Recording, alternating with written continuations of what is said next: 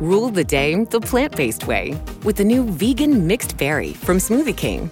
Powered by whole, non GMO fruits, oat milk, and vegan protein, it's a dairy free, plant based smoothie you can feel great about. With 13 grams of protein and half your daily fiber, it's an easy way to get the essential nutrients your body craves. Skip the line and order online for pickup or delivery. Smoothie King, rule the day.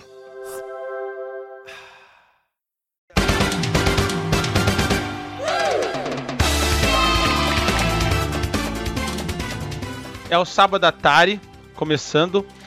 Eu sou o João Neto. Sou o Ricardo Lopes. Beto Júnior. E é isso aí, senta aí, aperte start que a gente vai com tá começando. Antes de mais nada, eu gostaria de falar das nossas redes sociais. Segue a gente lá no Instagram, arroba Frequência 8bit, no Twitter, arroba Frequência 8bit também. Nosso canal do YouTube, Frequência 8bit. Nosso, nossa página aqui do Facebook também, Frequência 8bit. E para quem tiver conta na Twitch ou não, né? Porque a Twitch você pode assistir sem ter conta. É só entrar lá, twitch.tv barra frequência 8bit. É, uh, se você, uh, é assim, se você quiser comentar, fica mais difícil, porque você tem que ter conta. Mas se você quiser só curtir o, só curtir o programa e assistir, e não tiver conta no Facebook, por exemplo, pode assistir a gente lá pela Twitch, beleza? É, com é o isso. tempo a gente vai fazer aí um trabalho de transição. Mas é, é isso aí, galera. O Facebook hoje é a nossa plataforma principal. E a gente está muito feliz de fazer o programa aqui. Tá dando super certo. Nosso alcance tem melhorado bastante, aumentado demais. E tudo isso se deve a vocês aí que estão aqui todo, todo final de semana, todo sábado com a gente. Para aí, toma, senta aí, toma um chá e, e aí para para apreciar aqui, trocar uma ideia, dar risada, ficar puto com as coisas, com as merdas que a gente fala, enfim, né? A gente tá aqui pra, pra se divertir, pra curtir, às vezes dar uma discutida, né? Dar uma brigadinha de leve, mas nada. nada fora do normal, que já não seria uma roda de conversa comum da gente entre amigos.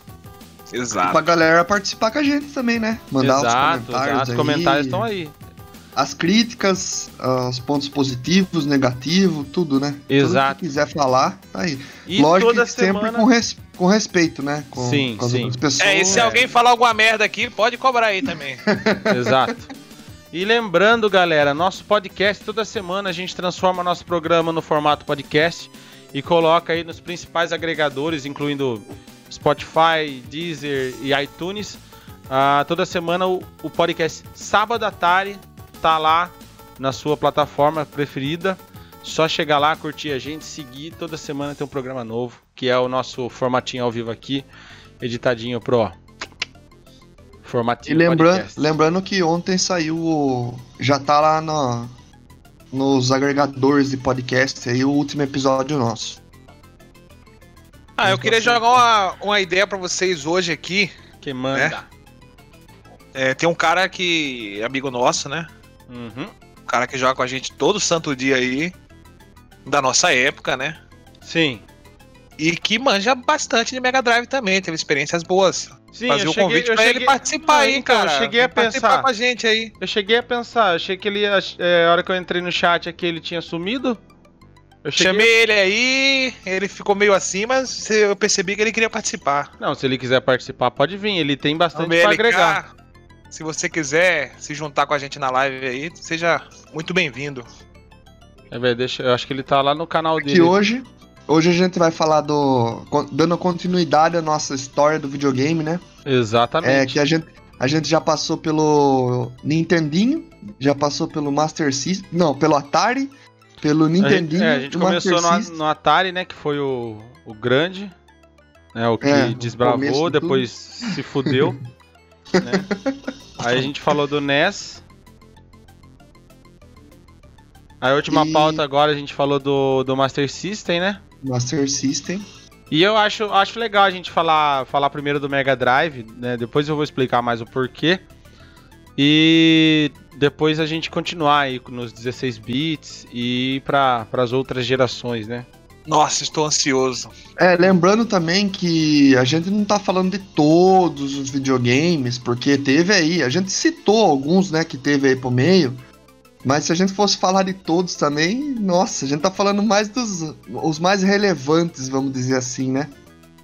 É, os consoles mais conhecidos. Ah, sim, é, os que marcaram época, né? Essa é a Sim. questão, né? É, Porque pra- pode ser que alguém fale, ah, tá faltando tal videogame lá que eu joguei. Quem sabe, Mas- quando a gente é. terminar, né, essa, toda essa trajetória, a gente não pega os, os consoles undergrounds aí do mercado, né? Já Não- pensou, mano? Que são. Tem É. alguns que têm poder gráfico e não fizeram tanto sucesso porque alguma coisa aconteceu na época. A gente pode pegar essa ideia. Sim, sim. Mais pra frente, aí a gente vai vendo o andar desse, dessa série que a gente tá fazendo, né? Como que vai. Vamos indo, né? Vamos indo, vamos ver o que vai dar. Vamos indo, É indo, quando vê, a gente fomo. É, Então, beleza, se quiser, mano, entra aí no, no- no Discord da frequência aí pra Só gente puxar entrar. aqui. só entrar no canal. É, Vamos começar, eu não, eu liberei o acesso pra ele. Se ele quiser entrar, é só colar. É, vamos começar as nossas notícias da semana? Exatamente, é o que eu ia falar agora. Começar aí nosso giro da semana. É, alguém tem preferência por dar início? Ah, pode ser eu. Vai lá, é que Dá eu tô abrindo minha pauta aqui. Vai lá. Então, é... essa semana teve uma atualização do emulador do Switch, do Nintendo Switch. Lembrando Hum, que O Semu? Ah. Não, não, do Switch Não. é o. Ah, vai lá. o do Switch é o Yuzu. É um Yuzu. emulador aí que é que tem pra Switch já, já lançou pra Switch. Lembrando que emuladores, eles são liberados pra galera poder usar. É, Só que é o seguinte, é, só que é o seguinte, é meio polêmico isso aí, né? Uhum. Só que é o seguinte, é. Você tem que ter o jogo original na sua casa, o videogame e tal. É uma forma alternativa de você preservar o equipamento que você tem. É, Então você tem que ter comprado o game, aí ter, ter a licença daquele game para você poder usar ele no emulador. Não só preservar o videogame, o game, mas preservar também a propriedade do jogo em si, porque muitas ROMs de jogos aí que são conhecidos da nossa infância aí, e alguns adolescência, que é o- os jogos do Super Nintendo, tudo, não tinham mais o código-fonte dos jogos, só tinham as ROMs que estavam disponíveis aí no mercado negro, rapaz. Sabia disso? É, então, então, isso daí foi um assunto que há um tempo atrás aí teve uma uma quebra no mundo dos emuladores, né? Então, Ainda mais a Nintendo, né? É, a Nintendo que é Que é bem rigorosa. conhecida, nesse é. É. Exato. Mas eu acho que isso aí, isso aí é um assunto para um programa, viu? Emulações. Sim, Emuladores sim, pode entrar até na história do videogame, porque Eu já vou. Eu já vou fazer logo uma crítica já. Pessoal Manda. aí que disponibiliza o Metal Gear Solid 1. Não tem um link bom nessa porra aí, vão tomar nos seus custos, vagabundo. E aí, às vezes é mais fácil, Baia, você ir lá numa loja de videogame e ver se os caras têm a ROM. Eu vou comprar um PS2 e vou comprar o kit Metal Gear É, pode ser também. pra Bom, poder enfim. jogar. O, a, a- a atualização que foi feita é que, assim, antigamente, assim, no lançamento do Yuzu, ele usava só um core do processamento. Agora ele tá podendo, você pode utilizar multicores, que é usar todos os, os processadores do, do seu processador, né? Vamos dizer assim. E cara, eu dei uma olhada no- nos testes que fizeram e a comparação é, de cada de, de cada teste que foi feito antes e depois da atualização é monstruoso. É, é o salto é de FPS é mais que a metade. Por exemplo, é, o jogo do Pokémon tava rodando a 15 FPS antes. Daí com essa atualização, ele passou a rodar a 35, 40 FPS.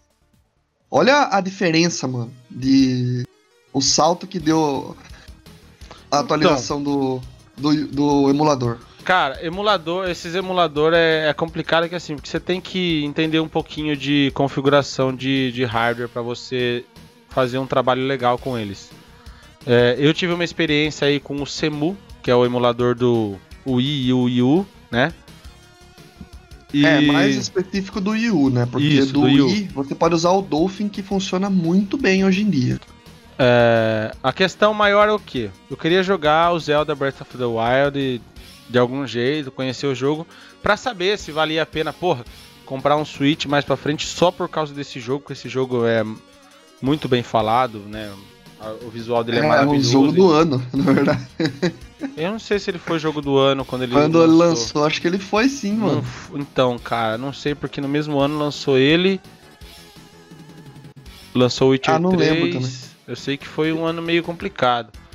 Mas e enfim. eu sei que ele, ele passou, assim, de números e... e, Assim, eu não sei se ele, Ele é, é o top mais 3 da querido. década. Isso É, ele é. ele é o Ele é o top- top é, 3 da ele é. década. Isso ele é. né? É.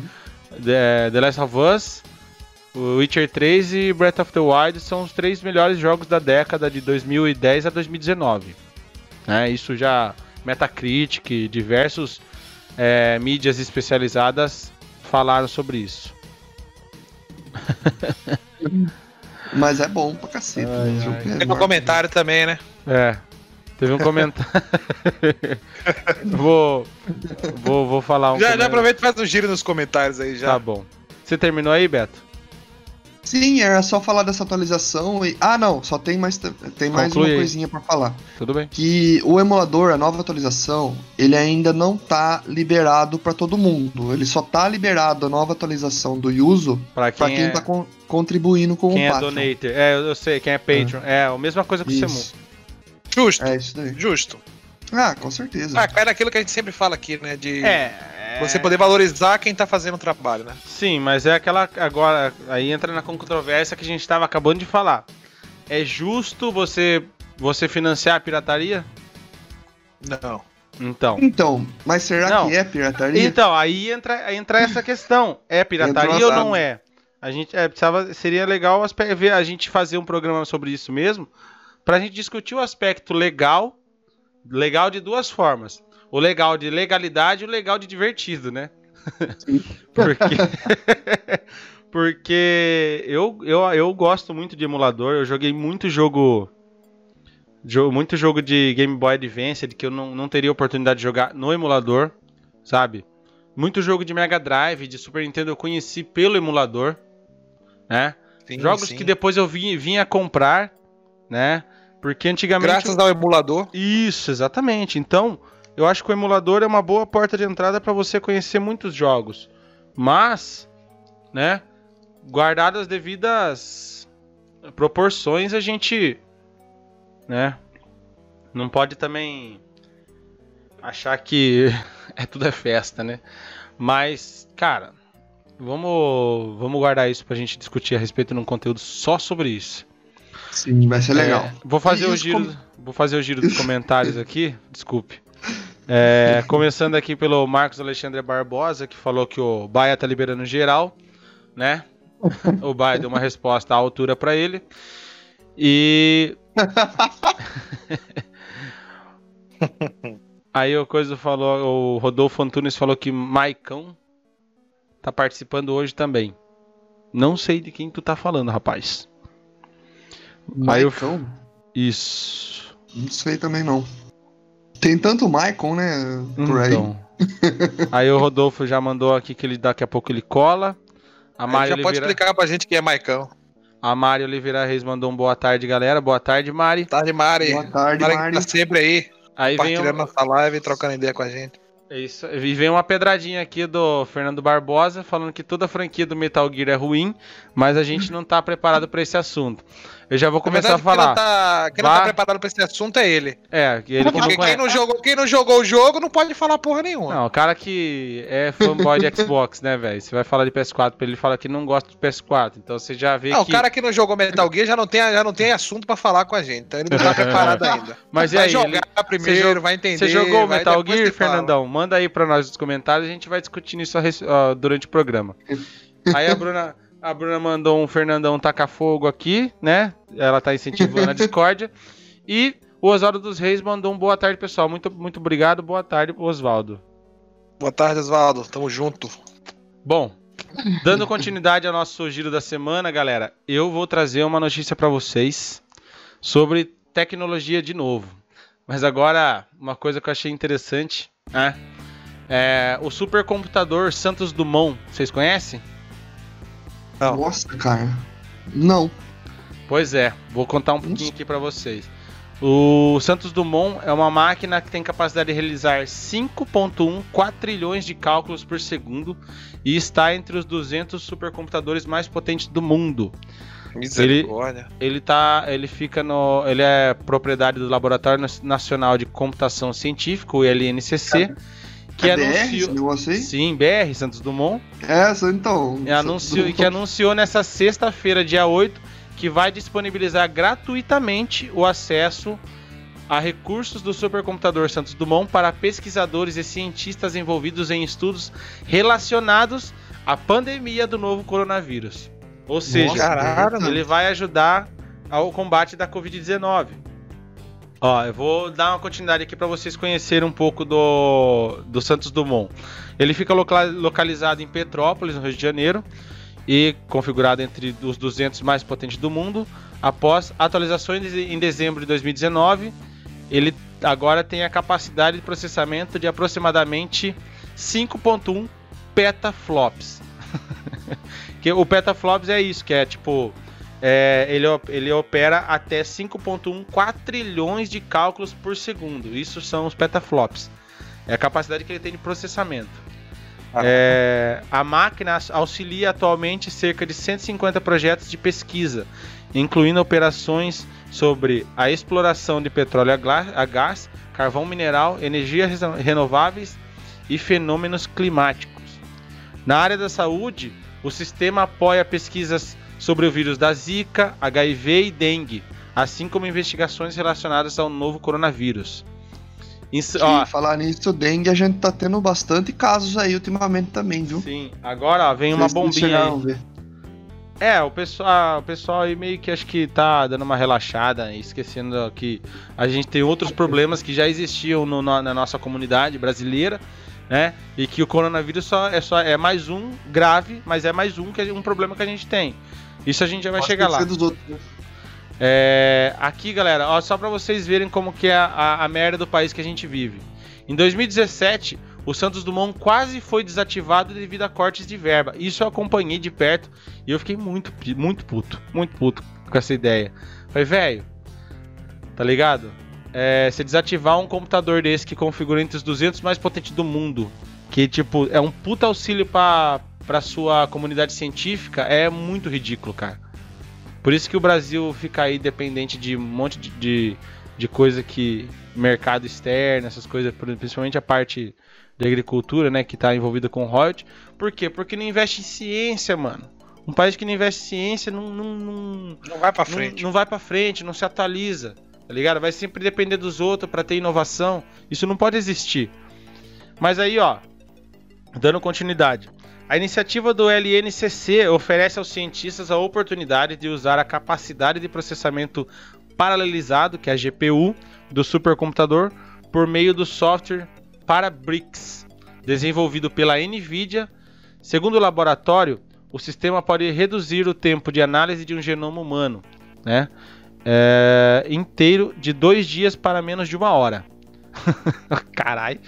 O supercomputador Santos Dumont será utilizado para o processamento de exomas, exames, acho que de exomas e genoma humanos e genomas da Covid-19. É, com o pacote NVIDIA Parabricks Genome Analysis Toolkit, o GATK, é, buscaremos variantes nas amostras de DNA de pacientes do vírus para entendermos o comportamento da doença em diferentes indivíduos e para dar suporte a estratégias de como enfrentar a pandemia, explicou Luiz Gonzaga, tecnologista do Laboratório de Bioinformática do Laboratório Nacional de Computação Científica. Galera, é, eu falei esse monte de porcaria aqui para dar credibilidade pra galera, pra eles, tá ligado? Porque é merecido é, ter um- uma máquina dessa no, no nosso país, configura entre as 200 melhores do mundo. É, eu acho importante, eu acho que é um, um- é uma conquista a gente ter um, um- equipamento desse. Tudo bem, é, teve a ideia lá em 2017 de porra, vamos de desativar porque por causa de corte de verba. Eu acho que não é na ciência que você tem que cortar verba, né? Mas graças, ainda bem que não, a, o pessoal foi sensato e não desativou. E aí, ó, hoje ele uma, uma ferramenta legal, importante para combater, né? Fazer toda a, a combater o, o, o a pandemia de, do Covid-19 através da sua, da sua arma, né? Que é o, o cálculo, né?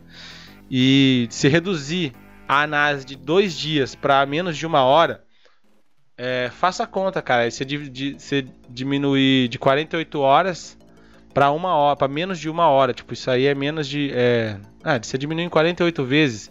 É você fazer o negócio 4. Em 4% do tempo que você gasta, mais ou menos isso aí, né? Essa é a conta? Sim. Sim.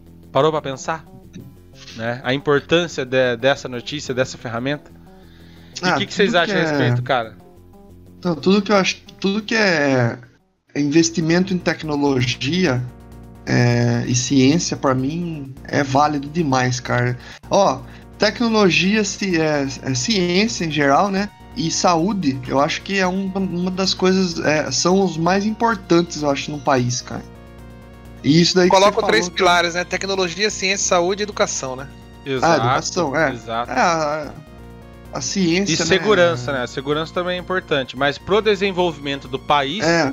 A longo prazo é e a médio prazo, é isso. Ciência, saúde, educação. Isso é fato. E... Quem quiser saber mais como funciona, vai jogar Civilization, cara. é, é uma Lá boa, é uma boa. Mostra bastante isso aí. É. E existe um ponto, né? Isso prova mais uma vez é, que, vamos supor, por mais que naquele momento, como o momento que o João citou que queriam é, desabilitar o computador. Desativar, é. Desativar o computador lá em 2017, certo? Uhum. Por falta de verba, não é porque ele não estava sendo utilizado naquele momento que você não vai precisar dele. Na verdade, futuro. ele estava sendo utilizado. O problema é que eu lembro na época que eles falavam é, é por causa do, do custo dele mensal de energia, tudo, manutenção. Né? Entendi. Mas. Então, mas por mais que ele, vamos supor que ele não tivesse, vamos, digamos assim, uma causa tão prioritária como agora a gente está tendo o corona, hum né? Por mais que ele não tivesse, entre aspas, essa importância, esse nível de importância, não significa que a gente precisa desativar ele. A gente tem que manter sim, porque nosso país depende sim da tecnologia para poder evoluir, para a gente poder parar mais de depender do, do, dos outros países. Porque a gente depende muito em questão tecnológica dos outros países. Só para você. E seria interessante o, o, o, Brasil começar a pensar nesse, nesse quesito. Sim, daqui para frente. O problema é que a gente está vivendo uma onda de. Como que fala? De descrédito à ciência, né? Você já percebeu isso? Sim, sim. Isso é ridículo. Claro. Isso eu acho ridículo. Né? Vindo de qualquer pessoa. É ridículo, cara. É ridículo. Você descreditar a ciência é, por questões. Especialistas, cientistas, é, todo mundo que tá falando tudo aí, que todo mundo que tá dando as orientações. Pior que isso aí é o, o terraplanista. Esse é um, esse é um babaca de mão cheia, né? Um não, esse daí eu nem entro no fato, né? Nossa. É, você passa no Facebook aqui, você vê comentários do tipo: ah, eu sou a favor do isolamento vertical, eu sou a favor disso, eu sou a favor daquilo. Cara, você tem que ser a favor da ciência. Se o cara, se o cara que tá estudando, se o cara que estudou, se o cara que tá te dando essa recomendação falou isso, independente do que você acredite ou não acredite, você tem que seguir. Em qualquer cenário, né? Não, não só no cenário Exato. que a gente tá vivendo. É.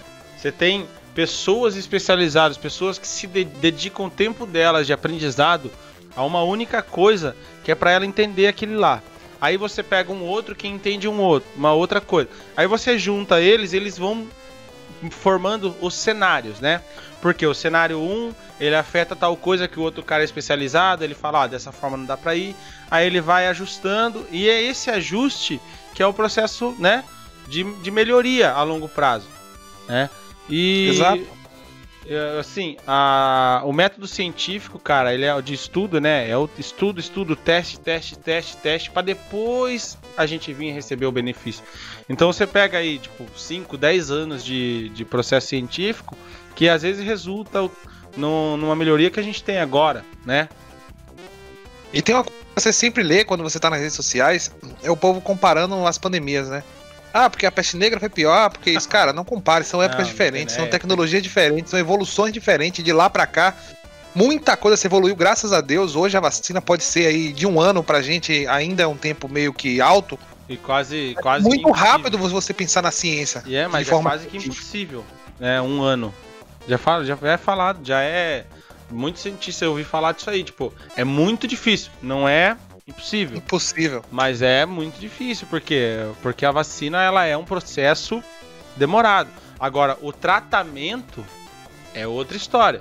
Tratamento, né, um tratamento eficaz pode vir mais rápido, tomara que venha. Tomara que venha. Mas a vacina em si, cara, é um agente biológico a vacina. Então ela tem que ser rigorosamente testada e analisada para quê? Para que a hora que ela, você ter que injetar ela dentro de um ser humano, ela não vai causar dano para ele. É simplesmente Exato. isso. E tipo assim, ó, e mesmo assim, com tudo isso, a vacina, o tratamento e tal, é, tem gente falando assim, ah, eu quero é, não vejo a hora de voltar como era antes. Não vai Ah, voltar, eu nunca acho- mais. Então, a realidade que a gente vai viver, ela vai ser diferente de qualquer jeito. Sim, Na verdade, ela vai- tem que ser diferente. a gente é, vai, vai ser uma outra é, realidade. uma nova realidade. Isso é fato também. A gente vai viver uma nova realidade. Isso Coisa que. vai- a- vai ajudar até a muito. que- questão, é a questão das máscaras, que agora a gente tá usando a máscara. Ela não é 100% as máscaras e tal, mas ajuda na prevenção.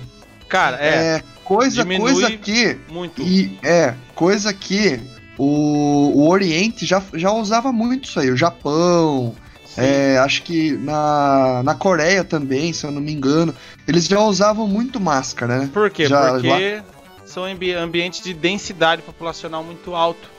Né? Você pega uma cidade como Tóquio, né? ou, ou uma, as cidades metrópoles da China, são densidades populacionais muito altas. Então, se uma pessoa pegar uma gripe, der uma tossida em qualquer lugar ali, né? der um espirro, um espirro o potencial de transmissão dela é muito alto. Isso para doenças, vão entre aspas, triviais que já estão na nossa sociedade há muito tempo e a gente já está acostumado a lidar com elas.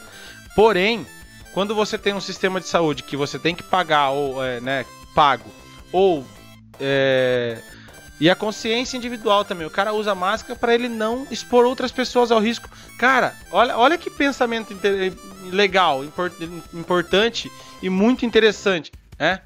O cara ele usa máscara porque ele não quer colocar o próximo em risco. Isso é o principal, velho, é o primordial, você pensar no próximo. Se você pensa no próximo, você se protege. Já Acho parou que essa é pensar? uma das lições que tem que ficar pós-pandemia, né? É, exatamente. pensar mais um pouco no próximo. A gente não pode eu vejo esquecer. muita gente. Eu vejo muita gente aí falando de. Ah, mas o pessoal vai morrer de fome.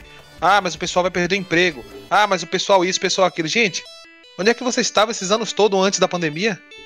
Porque o pessoal já morreu de fome, o pessoal já tá desempregado, o pessoal já tá sofrendo.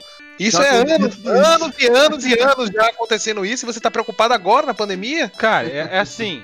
A gente vai enfrentar esse, essa- esse cenário de crise. Não- a gente não vai fugir dele. Não, não vai ser de repente. Vamos, a crise vai acabar porque a gente vai voltar a trabalhar. Isso não vai acontecer.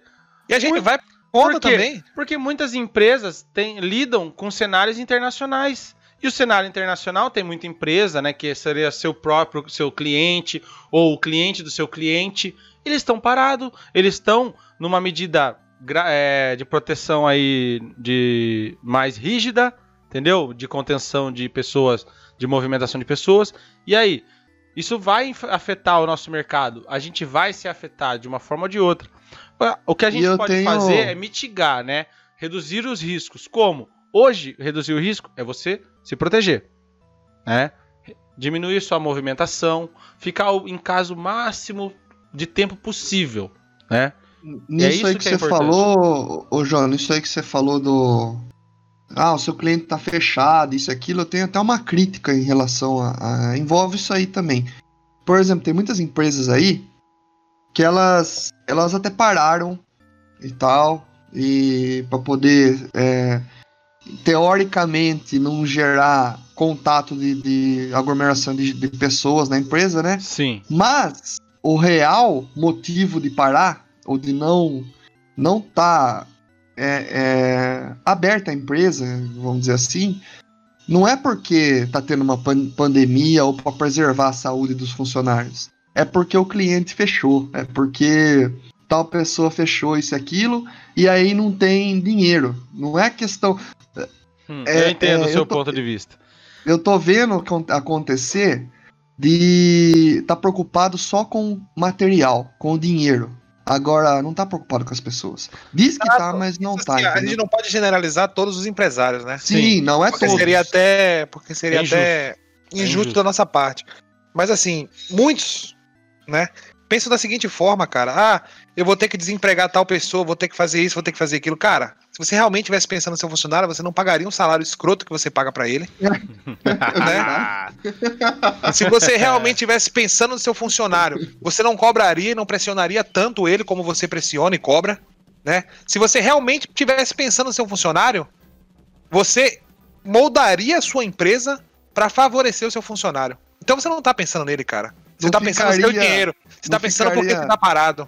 Hein, Baia, não ficaria também vigiando, querendo saber o que o funcionário tá fazendo, porque tá desconfiado dele, que ele Exato. não tá fazendo o trabalho dele. Eu vou falar, por aí, aí, aí, aí a gente entra num princípio de gestão, né?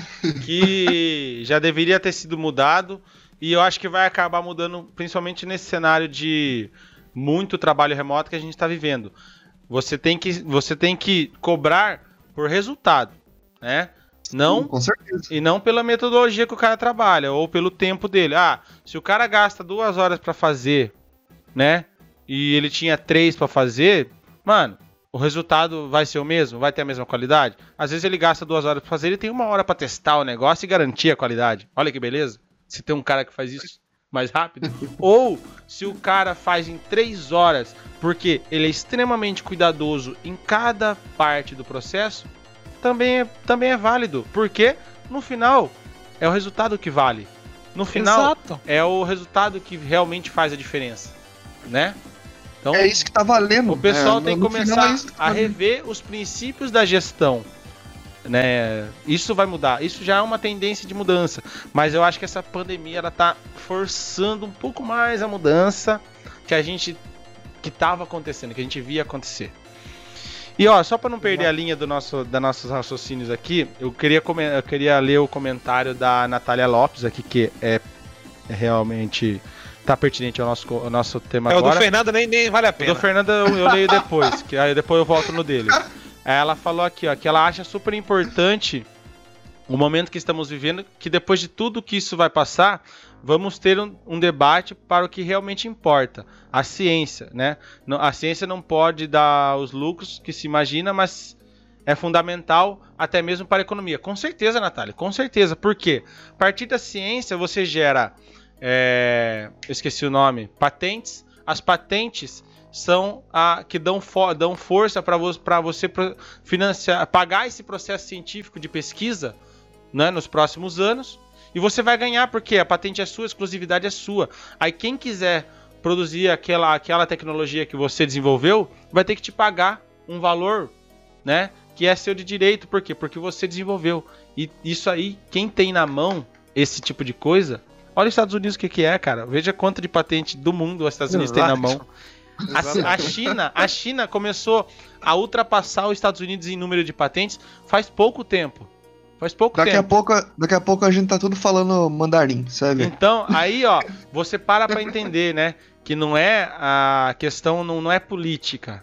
E sim econômico-científica, né? Porque os caras se fortaleceu numa outra forma que acabou fazendo o mundo depender deles em muitas formas, de, em, em diversos setores, né? Sim. E ela falou aqui, ó, ela concluiu que o normal, né, não será o normal que estávamos acostumados. E ela tem toda a razão. Mas, deve, mas então, é isso? Se, se a gente aprender essa lição de que o normal não era o que a gente estava vivendo, já tá valendo a pena já. Outra coisa importante aqui que o Fernando Barbosa falou que o que falta dos gestores são gerir pessoas e não processos. Exatamente, cara. Exatamente. Exatamente. É exatamente e, isso. Gostei da, dessa da pauta aqui que a gente levantou, mas para finalizar eu quero só falar aqui para vocês o, o, as especificações do Santos Dumont. Ele tem 34.688 núcleos de CPU. distribuídos Nossa. em 100 1.132 nós computacionais. Aí o Fernandão ia poder ajudar nós. Uh, na sua Podia maioria... pousar aqui em casa ele, viu? Na sua maioria, exclusivamente. É, o bagulho é do tamanho de um andar de prédio, velho. Não sei se.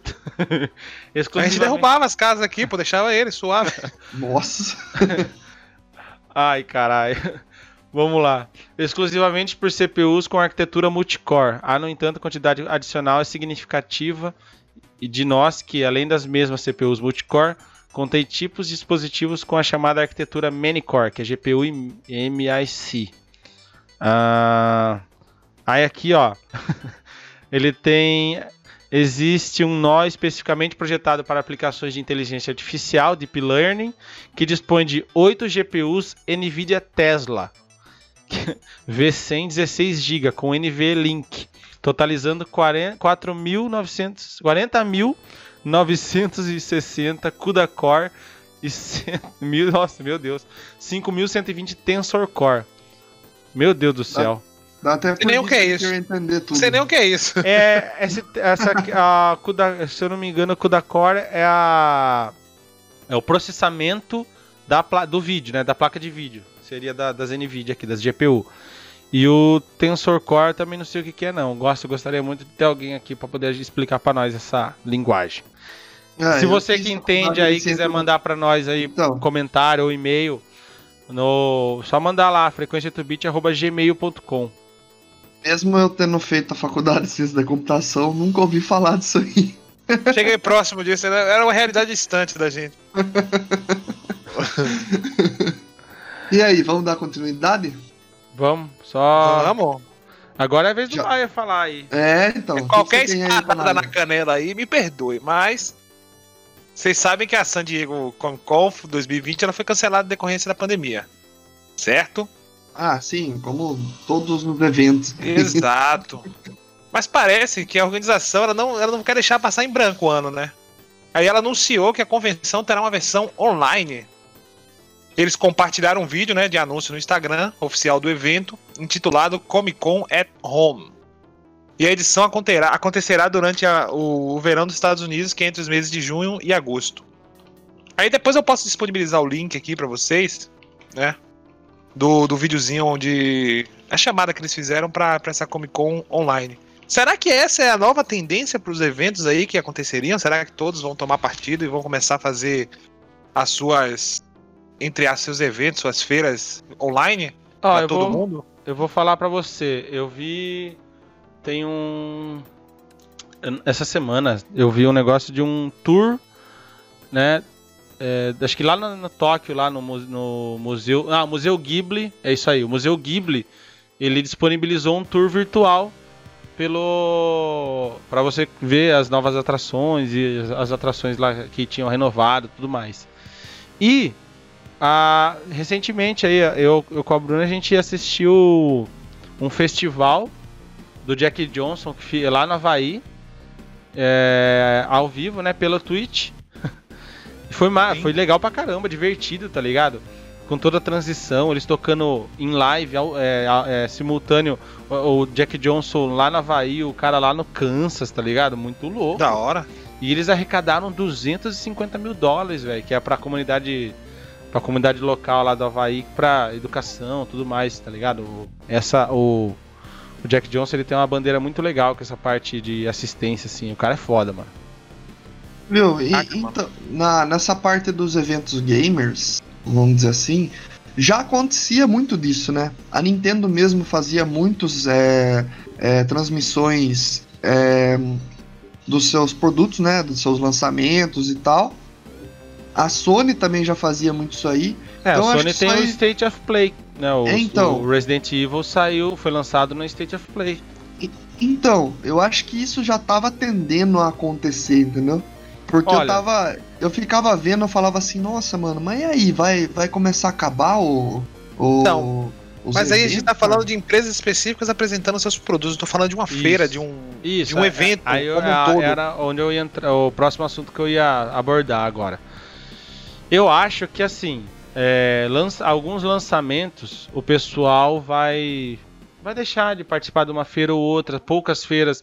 Por exemplo, a, a Sony, ela deixou de participar da E3, né, no- nos últimos anos, porque a estratégia deles daqui pra frente era o quê? era participar de mais eventos menores, mais locais, tá ligado? Não é a ideia não. deles não era não participar mais, era dar prioridade para eventos locais menores. Por exemplo, você, ah, uma BGS da vida, por exemplo, sabe? Sim. Você ir lá e promover a experiência numa comunidade menor, tipo, com você, aí no final das contas você acaba atingindo mais pessoas com às vezes o mesmo custo, que às vezes a E3 é muito cara pra você participar. Entendeu? Sim. E eu achei que assim, eu queria ver o resultado dessa dessa filosofia, né, dessa dessa abordagem. Só que infelizmente a gente foi acometido pela pela, pela nova pandemia, pela pandemia do novo coronavírus e vamos ter que esperar para ver agora o, o, resultado de tudo isso aí, né? Porque vai mudar muita coisa. Sim. É, mas eu achei legal, cara. Achei uma tendência. Uma tendência bacana, né? Tem, uma, tem um trecho que eles falam aqui. É na... uma alternativa inter... legal. Na própria é, reportagem, online, né? Tem um trecho que eles colocam aqui em texto. Abre aspas. Vem aí. Estacionamento grátis, cadeiras confortáveis, lanches personalizados, sem filas, pets são bem-vindos, crachá para todos e um assento na primeira fila para a Comic Con em casa, diz é, o vídeo. Esse, esse marketing tá muito bem feito. Exato, cara. Vamos concordar tá que o marketing tá maravilhoso, mano. Tá absurdo, tá muito da hora, cara. Gostei bastante. Mas é, e, e acho assim que. É até no, né? no, no, no, que a gente chama de novo, né? Pós, pós-pandemia, até o que a gente chama de novo, poderia ser, ainda assim que acontecessem a, a, os eventos presenciais, como acontece todos os anos, de eles disponibilizarem uma versão online para todo mundo que não teve condições ou, ou não pôde ou não deu para poder participar no, no, presencial. Eu acho que seria bem interessante da parte de quem cria evento. E tipo, vai ser totalmente gratuito daí esses eventos, né? Sim, totalmente participar. gratuito. Ah, totalmente legal, gratuito. Mano. Eu acho que mesmo voltando a ter os eventos físicos, eu acho que deveria ainda ter essa experiência online, tá ligado? Sim, cara, muito. Vamos falar, ó, vou falar para vocês de um, de um exemplo aí de uns caras que a gente a gente segue como como referência nossa, tudo. Jovem Nerd, né? Um dos ah, grandes aí da internet, sim, né? Um dos maiores do, um dos maiores do Brasil, né? Em podcast, sem dúvida o maior. Tanto Mas, no YouTube como podcast também. Sim, sim. O que, que eu queria comentar? Jovem Nerd, eu nunca ouvi falar de live de Jovem Nerd, né? E recentemente até no podcast deles aí no Nerdcast, o último, que é, é em parceria com uma empresa que eu quero que patrocine nós, eu não vou mais falar o nome deles aqui. É, eles falaram sobre streaming, né? Sobre a tendência de streaming. Falaram um pouco sobre plataformas e tudo mais. Mas aí eles comentaram né, sobre as lives deles. Por que que aconteceu? O Jovem Nerd, por uma redução de custo, eles têm um quadro de leitura de e-mails, né? E eles tiraram esse quadro para quê? Para reduzir o tamanho do arquivo, para não sobrecarregar os servidores deles, né? Para ficar mais barato a quantidade de, de banda que eles usam no servidor. O que aconteceu? É surgiu a demanda do público. O público gosta da leitura de e-mails deles porque a leitura é a interação com o público e eles, né? É, a, é, o momento que eles tinham ali com o público deles. E o público tava sentindo falta. Já com dois Nerdcast a galera já tava maluco. Sim. Aí o que aconteceu? Os caras jogou a sugestão. Vamos fazer live de sexta-feira, às nove da noite, se não me engano. Falando, fazendo a leitura de e-mails em live. Os caras, né, os, lógico, o público comprou. Os caras estão fazendo aí leitura de e-mails durante a, durante a quarentena, eles estão fazendo leitura de e-mails em live. E eu vou falar para você, é, é, divertido, sabe por quê? Porque a galera, galera fica jogando as pegadinhas, aí vai o super chat, né? Que eles leem o super, o super chat, galera manda a grana lá. Acaba sendo. Eu tava analisando pelo, pelo aspecto organizacional, né? De negócio. Eu falei, mano, é uma forma de você ganhar uma grana aí na sexta-feira, porque, tipo, num, num, né, com mais um conteúdo. Porque Sim. o que que é aonde eu quero chegar? Eles falaram que eles nunca fizeram conteúdo em live porque eles gostam da pós-produção, né, do conteúdo pós-produzido, né, com efeitos, tudo mais, da forma que eles queriam, que eles querem que chegue em você pronto, né, on demand. Mais polido, né, vamos Isso, assim, exatamente, editado, com áudio da hora, pá. É o que eles fazem com o Nerdcast RPG, os, os vídeos dele e tudo mais. E o conteúdo em live, ele é isso aqui, ó, ele é orgânico, né? tem dia que dá merda, né? Tem dia que, porra, agora tenho um chroma key bonitinho aqui, ó. Mas o que que acontecia às vezes aqui em casa? Eu tô em casa. A Bruna precisa pegar o um negócio no guarda-roupa, aí eu, peraí, peraí, deixa eu deixa eu deixa eu secar a câmera aqui, daí ela entrava, pegava o que ela tinha que pegar, voltava, tá ligado? Porque senão fica aqui, ó, gente passando tá ligado? Pra quem não sabe. Eles não gostavam do quesito do improviso, né? É, pra quem não, não sabe, é, a Bruna. Exatamente. A Bruna, é, a Bruna é a esposa, é esposa do João exato. e, e ela já participou de um programa com a gente também. Quando a gente falou de VR, né? É, acho que foi, foi a gente falou. Mas a questão é, é, não é o improviso, é que assim, os riscos quando você faz uma live são muito maiores. Né? Sim. A gente aqui tá tá assumindo riscos, tá? A gente faz o conteúdo porque a gente gosta. E é, esse é o nosso formato, é o jeito que a gente gosta de fazer, é o jeito que a gente gosta de conversar. Mas, realmente, para um cara que está acostumado com a pós-produção, ele de repente começar com live, é, é um certo desconforto. Eu entendo o lado deles. Claro. Mas é legal. É, são duas agora... mídias diferentes, né? É, exatamente. Agora o é cara é tá lá assim, fazendo né? live e a live eu acho divertidíssima as lives deles. Juro pra você. É, eu, eu cheguei a ver também. É porque assim, é aquela coisa de. Eles tinham um formato, né?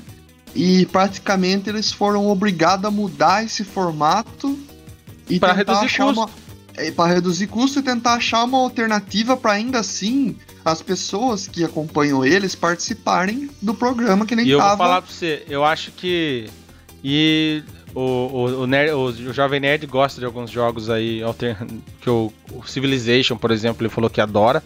E ele já até falou lá, ah, vou fazer live de, Civilization, quem que vocês acham? Aí a galera, não, faz, faz, faz, faz, tipo, ia acompanhando, ou a galera editando o rumo da sociedade, tá ligado? Da civilização. Da hora.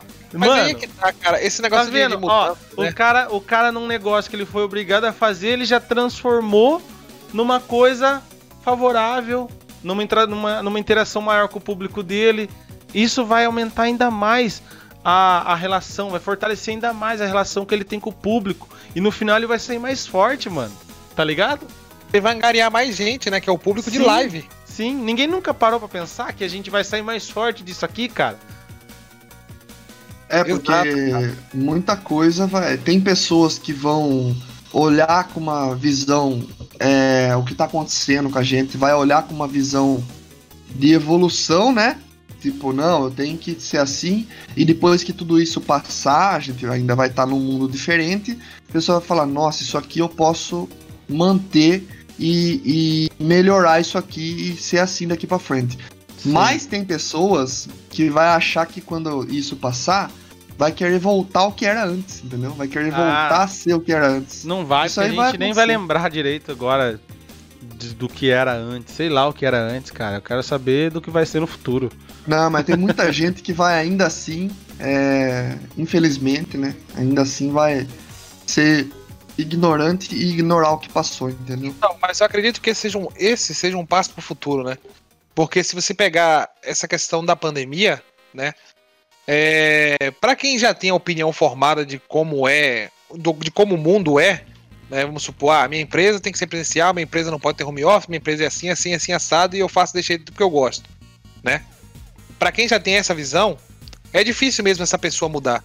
Mas essa pandemia ela afeta muito mais as mentalidades que estão vindo é, para produzir no futuro. Se você parar a pensar essa questão de tecnologia, de live, de home office, essas coisas, muita gente que é nova, que ainda tem um tempo de mudar a cabeça, que tem um tempo de, de ser diferente, é que tá, tá assimilando todas essas ideias e, e, lá na frente possa ser. É por isso que eu falo, isso é um passo para uma mudança lá na frente. Possa ser que seja daqui a 20, 30 anos? Possa, mas isso vai ser implementado na nova sociedade, digamos assim. É o que a gente precisa, né? É. A gente necessita. Precisa, precisa da evolução. Né? Antes da gente dar continuidade, é, o Fernandão aqui mandou para antes né, do Fernandão, a, a Natália Lopes aqui mandou que a Nova Zelândia, um, um, cantor fez o show com todas as pessoas dentro do carro e o aplauso era a buzina. É? e eu vou falar para você mais, Natália. Teve um. Uh, nessa onda de lives aí e tudo mais, né? O streaming ganhou muita força, né? As, as plataformas. Mas a receita de, de cinemas só não zerou nos Estados Unidos Porque tem um cineminha lá de drive-in que continua aberto, porque a galera vai no carro. É Aí, que como que- vai fazer. O que, que a galera faz? Até o telão tá lá, aí eles mandam uma sintonia, um, um sinal de rádio FM ou Bluetooth, você sincroniza no seu rádio, aí você ouve o som dentro do seu carro e assiste o telão lá. Olha que legal. Tá ligado? Ó. Pode ser que os, dri os drive-in volte, cara, por causa da pandemia. Olha, o negócio que tava aí morrendo, decré, quase putrefato de, de, de, de tão ruim que tava, né? Porque é um mercado que tava se perdendo. Tá? Pode ser que Cara, volte. no- entregas agora, né? Com, com as plataformas que entregam, Puta que o drive-in. aí coitado. tão- Mas é. aqui no Brasil eu acho que eu nunca vi, cara, isso daí de. Ah, de- tem em São Paulo, acho que tem. O Palestra Itália, eu acho que foi o pessoal lá do Palmeiras tá fazendo.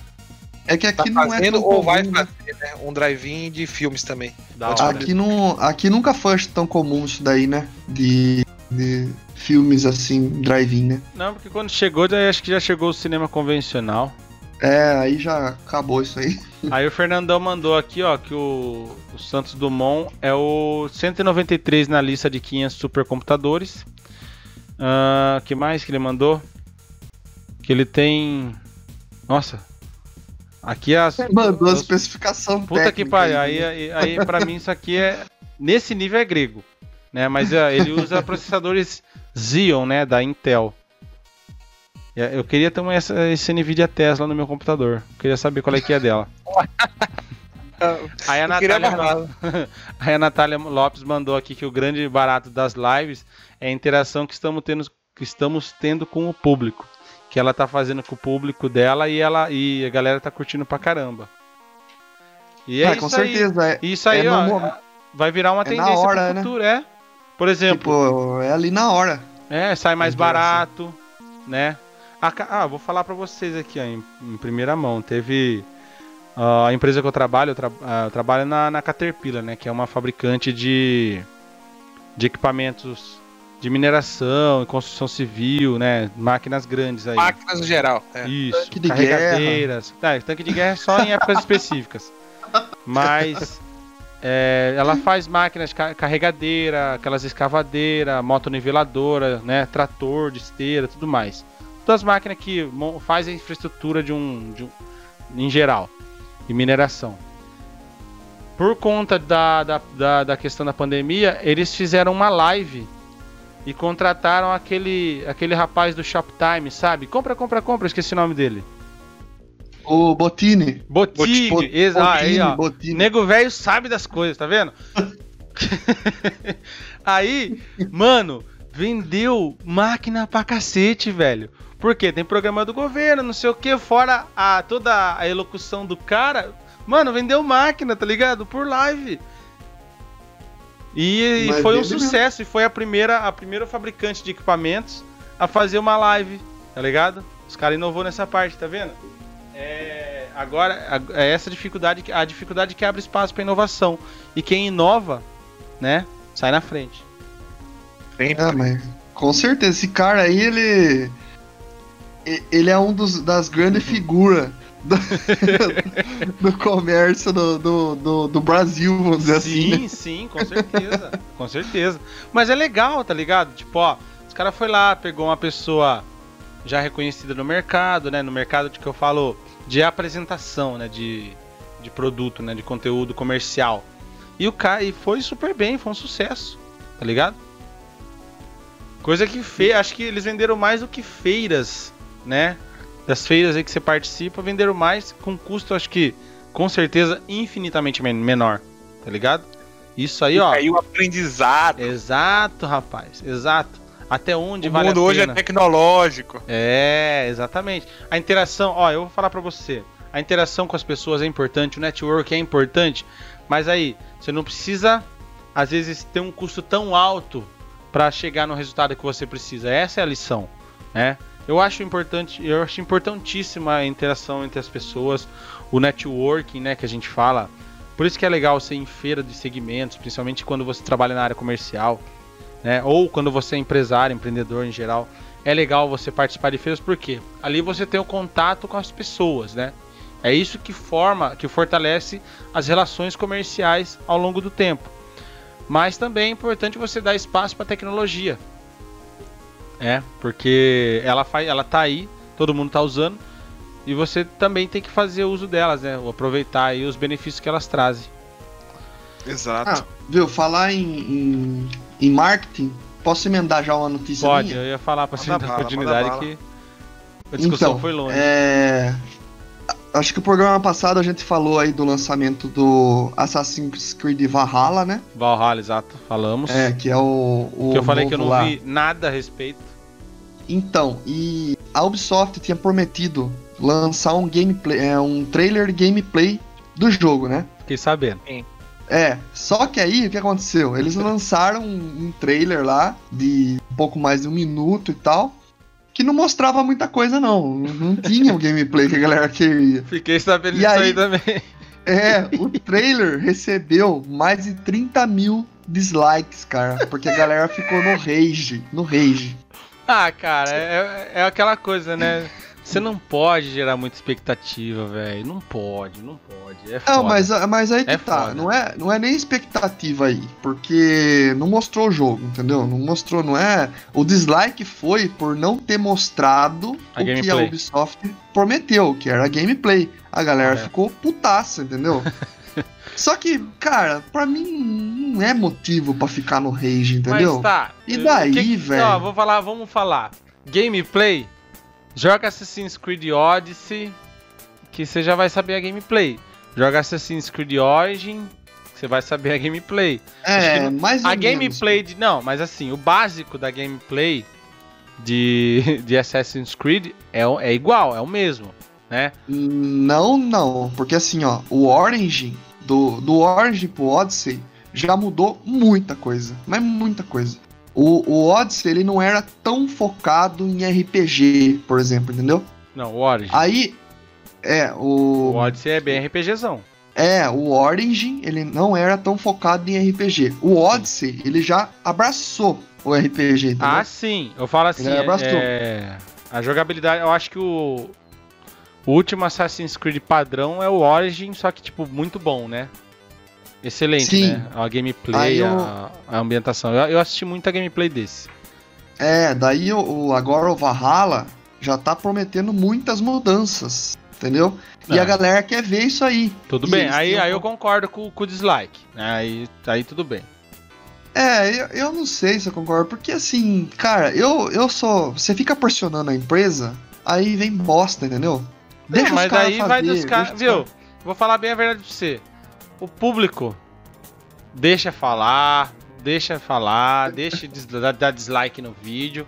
O que não pode afetar, o que não pode chegar é na equipe isso aí, tipo, chegar e É, influenciar afetar. a equipe de desenvolvimento, né? Porque também vamos falar que pros caras tá anunciando, acho que o grosso do desenvolvimento tá pronto. Tá faltando é só é polimento. É, talvez eles não quiseram falar. Acho que de- deram uma analisada como que tá e tal, falou assim. Talvez ah, ainda não cara, tenha polimento suficiente pra pra fazer uma, né, uma, demonstração de respeito, vamos falar assim. né? Sim, sim. A Daí falar, ah, melhor não mostrar nada. Mas aí, aí o, o foi, teve uma resposta no Twitter Uhum. do da Ubisoft. Aí eu vou tentar, tá em inglês aqui, eu vou tentar. Manda- Tá escrito assim, ó, hello all, que é todo mundo e um coraçãozinho. O E aí, cara povo? já você já você já viu, é, você já viu que o cara, o cara já já tá respondendo não agressivamente, né? É Tipo, lógico. É. Olha lá, daí ele Pisando colocou em assim, ovos já. É. You rightful expected to see more today. É, Quer dizer, a galera tava esperando ver mais, né? Tipo assim, eu sei que vocês estavam esperando ver mais e tal hoje, né? É, ele falou assim, vocês têm razão em, em esperar É, mais do, do, do, do é, que, esperar do, mais que- do de hoje, né? Sim, Ah. daí a We have a long marketing campaign ahead of us. Que tipo, tem uma campanha. é, vai ter muita campanha de mar marketing à frente aí. Que tá, tem bastante campanha de marketing. Então vai vir mais coisas, né? Mais conteúdos ainda. É, you will see in deep gameplay and get a lot more in- info about the game. Quer dizer, vai vir mais, é, tipo, acho que é, é profundo, gameplay profundo do game E mais e mais informações. informações e tal a respeito e tal. Beleza, ele tá falando que vai ter mais que é pra galera Tá, Ter ele colocou assim. É, ele, ele até fala isso, ó. Thank you for excitement and passion. Que é obrigado pela sua excitação e sua é, paixão, vamos dizer assim, né? É, euforia e paixão, É. pode ser. Isso, olha lá. Daí, be, pat, é, be patient with us and the kind. Que é tipo, tenha paciência. E sejam E- amorosos. É, e sejam amorosos. tipo, porque a galera acho que tá, tá tacando pau, né? É. Tipo, regaçando mesmo. They are. They. are É, daí, ó. É, aí coloca assim, ó. It will be worth it. Ele fala no final, né? Que vai valer a pena, alguma coisa assim, né? Que. Pra, pra galera ser paciente, que vai valer a pena, vai ter mais conteúdo. Então eles estão prometendo isso ainda. Ele falou, obrigado pela solicitação, né? Que a galera. É que assim, Ficou no- é, é, se, É, né? Caso. olha, se lê dessa forma, parece estranho, mas excited é tipo empolgação, no caso. Exato. É, é empolgação, empolgação. Tanto faz, entendeu? A palavra excitação não. Também não. É, é que o brasileiro gosta, né, de le- levar por no trás. português ela Já é, leva- no português ela é interpretada trás. de outra No forma. português do Brasil, né? No português brasileiro, né? Vamos É, ser bem no claro. português do Brasil, cara, qualquer coisa é. É, É pode ser levado da. É a mesma forma- coisa o português de Portugal lá. Você sabe como é que fala é, injeção na bunda? Levar uma pica, Ah, eu já uma vi, pica na vi. bunda? É porque bunda tem um nome que aqui é meio. É outro lugar, na verdade. Exato. Como que é? Injeção é outro nome. Ah, como, Também. fale pra nós. Quer Não, fazer melhor as não. honras, Beto? Melhor não, melhor Pode não. fazer. Injeção lá é pica Ah, e bunda lá, se eu não me engano, é. Cu. Ah, melhor não falar. beleza. Entendeu? Aí por aí vai. Ó, quando vier a Mas vac- enfim, ó. Se a vacina do coronavírus for injeção no bumbum, lá vai, a galera vai levar muita, né? Nossa. Ó, um abraço O pro que- Adriano Reis, meu, meu amigo que, que mora lá em Portugal. Rafael Souza também mora lá em Portugal. Ai, meu Deus. O É que, que vocês acham do, da resposta aí? O que, que, você, que, você acha? Não, eu o acho que ele cara- tá correto de ser atencioso, assim. Cauteloso, né? Ele foi cauteloso, falou: ah, obrigado aí pela, pela, né, pela empolgação. E vai vir mais, cara. Ele, né, tipo, ah, não, não vai ser o primeiro e último vídeo. Ele tem razão. Não é, o- não é o único vídeo sobre Assassin's Creed Valhalla que a gente vai ver. Né? Porque a galera é muito impaciente, né? É, mano? lógico. é é- um o pessoal tá acostumado, ali é, o galera- pessoal tá, tá mal acostumado, as coisas muito imediatista, pronta. É, Por isso mas que sai muita porcaria. exato, exatamente. Devido à Bug pressão né? dessa galera. É isso aí. Exato. Ó, Tem e o ser- Assassin... Pode falar, Baia. Não, é- É, o pessoal ele tem que ser mais, mais, como é que se diz, paciente, cara. Pô, não, os caras os cara deram um- uma entrada ali, um gostinho ali para o pessoal já meio que curtir como é que vai ser, mas tem que esperar, pô. Os caras têm que trabalhar, Mas, tem então, é tempo. Quanto coisa, mais né? tempo eles tiverem para poder desenvolver, melhor o jogo ficar. É isso aí, é isso aí, mano. E Paciência. Olha aí, ó. E eu- é uma coisa que eu sempre falo é, é a gente não criar expectativa, né? Não criar Sim, não demais. grandes né? expectativas no jogo. Por quê? Porque, cara, quando você cria muita expectativa, ele não atende aquilo que você acha que ele deveria ser, isso gera frustração, cara. E aí você vai falar mal do game, e às vezes o game nem é ruim e você tá metendo um pau à toa. Exato. É, deixa- Olha aí, ó. Deixa os caras trabalhar, deixa os caras trabalhar. Olha a CD Projekt Red aí, ó, adiando o, o Cyberpunk aí. Adiou quantas vezes? Duas, três vezes? Por quê? Porque Sim. os caras, meu, não tá pronto. Não vou, não vou lançar. E galera que faça burburinho, que, que assim. reclame. Muito melhor do que você lançar um jogo quebrado, dar duas horas de lançamento, sai um patch de 30 GB de atualização pra corrigir bug. Porra! Alô, ligado? Warzone! Hã? Alô, Warzone! Oh, nossa, foi mal. Não, não, foi, não foi tão direcionado assim, tá ligado? É, Ah, tipo, o- lançou o jogo com 80 GB aí, depois teve mais 30 de atualização no dia seguinte. Assim, né? O Warzone é um jogo gratuito e tal. não, é, então, esses ainda. É, É, dá pra entender. Plausível, né? Plausível, exatamente. Mas assim, ó, o Assassin's Creed deixa os caras fazer, tem previsão de lançamento, não tem uma data específica ainda. Então Assassin's Creed Valhalla será lançado para no fim de As a roofing contractor, where do you want to take your business? Financial stability consistent growth? Or are you working towards a nicer house, a way to pay for your kids' college? Wherever you're going, GAF has contractor programs and tools to help you get there. Fast and affordable digital measurements, rewards programs, weather alerts, expert training, steep slope and low slope roofing products, all to help you grow your business. To find out more, visit gaf.com/get there. Roofers, are you tired of using a bunch of selling tools that don't talk to each other? Streamline your selling process with GAF Project. Manage leads, measurements, presentations, estimates, even payments right on your iPad. Visit gaf.com/project. 2020 para Xbox Series X, PS5, Xbox One, PS4, Google Stadia e PC. Uhul! Vem Lá no final nós, só. PC Game, vem pra nós. É, vai ser pesadinho, hein? Diz que não vai rodar a 60 FPS aí no, no Xbox Series X, né? acho que ano que não, acho vem, no, ano que no vem, PS4, acho. ano que No vem a PS5, RTX tá cantando aqui, parça. Ano que vem, nós. Esse vocês ano que vai estar cantando aqui vai ser aquele monitor. Black tá Friday. A. Black Friday vai Sozinho. fazer toda a diferença. O que tiver o maior desconto é o que vai chegar primeiro. Ou o monitor Não, de Vai ser 240. aquele lá, vai ser aquele ou- primeiro, vai ser aquele É, eu não, monitor. não, eu não vou ter, eu não vou dar conta de comprar RTX agora, então vai ser o monitor também. E O aí? monitor vai cantar. Cara, Ô, eu, João, eu tenho uma, um- duas notícias, eu vou. Ah, dá tempo, dá pra gente falar mais, então eu vou, vou falar uma aqui de boa. A Square Enix, né? É a produtora aí famosa de jogos enormes que a gente aprecia, né? Vou citar dois: Final Fantasy, Tomb Raider. Ah, tá com um pacote de 54 jogos em promoção no Steam por 76 reais. Tá São barato. 54 jogos por 76 reais. Só Tá barato não, tá de graça. exato. A, a 54 campanha? Stay Home and Play, né? Eles adotaram a campanha e através do Steam, num bundle de 54 incríveis jogos pro PC, precinho bem honesto, né? R$ 76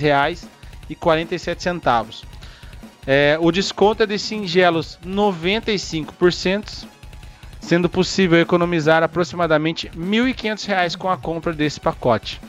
Eu, Nossa. amigo. Vou falar aqui, ó. Preço, vou ler aqui pra vocês. Preços se comprados individualmente. Eu tô, no, eu tô com o Steam aberto aqui. R$ 1.531,36. Com desconto Nossa. do pacote, R$ 76,47. Vou fazer uma breve. Vou, vou ler aqui, ó, de relance, os principais títulos que eu tô vendo nessa, nesse bando: Rise of Tomb Raider, Just Cause 3, Deus Ex, Mankind Divided, Life is Strange Complete. Filha da puta, velho. Eu comprei Life is Strange faz, faz duas semanas. Life, Life is Strange Complete Season, Sleeping Dogs Definitive Edition, Tomb Raider de 2013. Aí tem Tomb Raider 1, 2, 3, 4, The Last Revelation, 5, 6, Tomb- o Legend, Anniversary, Underworld, meu Deus. Todos, todos. Just Cause 1 e 2, Kainen Lynch, Kainen Lynch, os outros Deus Ex Human, Game, Game of the Year Edition, Thief. Mas tem um jogo, tem um jogo que me chamou a atenção. Ó, Soul River, Legacy of Kain Soul River, 1 e 2, Maravilhoso. Do. Defiance também, Dungeon Siege, puta que pariu. Eu acho que eu vou, vou ter que comprar esse bagulho aqui, velho. Hitman Go, mas tem um jogo aqui, ó, Pandemonium. Nossa, como eu gosto desse jogo, rapaz. Nossa, da época do PlayStation. Exato. Joguei Foi, muito. o- foi, o, ó, foi o primeiro jogo que eu joguei no PlayStation. Esse jogo pra mim é inesquecível. É maravilhoso, velho. E Primeiro ele jogo. misturava, né, a plataforma com 3D. Nossa, era, é- legal, era muito louco. Esse jogo é muito louco, velho. Pandemonium é um jogo que eu adoro, velho. Adoro mesmo. E, e tem marcou, né? Porque foi o primeiro jogo do PlayStation, nunca mais esqueci dele. E é isso aí, galera. Pra quem aí, ó, É. tiver no apetite de pegar aí, ó, 95, 95% de desconto e tiver com 80 conto na, na manga aí. Puta, esqueci de fazer um negócio ontem, mas tudo bem. É. Tá aí, ó. Vai, vai lá no Steam. Se você tiver cadastro, tudo tiver na plataforma. R$ 76,47. Eu aproveito, eu aproveitaria. Não sei. Vale a pena, cara. até o. Ahn, vou ver até quando vai a promoção aqui. não tem nada lá. falando sobre até quando vai a promoção. Então, Ah, fica ligado na Steam, né? é, Ah. cara, é assim. Não tem, não Aproveita- tem nada, não tem nenhuma informação Comprar, aqui no Steam já. sobre quando que vai a promoção. Então, se você tá É, se ouvindo tiver- ao vivo aqui ou na semana de lançamento, que vai ser aí a semana. Hoje é dia 9 do 5. Se você estiver ouvindo hoje, corre lá. Se tiver na data do lançamento do podcast, eu acho que ainda dá tempo. É, E- dá uma olhada que tá lá ainda. É isso É aí. lógico que não vai esperar passar um mês, né? E ver lá. É, aí não, não tem, não tem cabimento. E vamos pra próxima? Vamos Cara, lá, eu aí, vou falar Bairro? uma rapidinha aqui, Manda lá. que eu acho que a gente vai entrar no, no assunto principal daqui a pouco, uns 10 minutinhos. Mas um anime que marcou minha infância foi revelado um novo projeto do universo que é nada mais nada menos que Nuyasha. O quê? Chamado de Hanyo no Yashi no Yashi, calma. Yashahime. É, Hanyo no Yashahime. Olha o O anime contará a história contará a história das filhas do Inuyasha e Sesshomaru. O projeto está em desenvolvimento por Rumiko Takashi. Takahashi, Puta que pariu. autor do mangá original. E até então não tem informações sobre o formato de animação, podendo Autor- ser, um- ser uma Ah. série ou filme. É o Tora. Pode É. ser um filme, você falou? É. Não há um- informações sobre o formato da animação e ele pode ser uma série ou um filme. Só. Um pôster foi publicado na revista Shounen Sunday e a mesma onde. Opa! A mesma onde Mal. Não sei se eu vou pronunciar certo. Hum. Mal. O japonês fala O. Mal. Obra mais recente da autora. Está sendo publicada. Só. É, ah, você corrigiu aí. Que é a, é a Rumiko Takahashi, que é a autora do Inuyasha. E Rama Meio também, pra quem não sabe. Sim. Da hora, sim. mano. Eu assisti muito no Yasha quando eu era mais Nossa, novo. eu assisti tudo, velho. Tudo.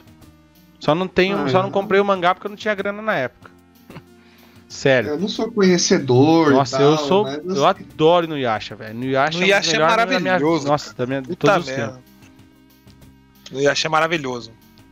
E ele acho Beto- que ele foi publicado lá em Ah. 96, por isso que a gente. Foi, é, é, então, mas o, o desenho chegou no Brasil nos anos 2000. Sim, sim. Eu assisti muito na TV Globinho.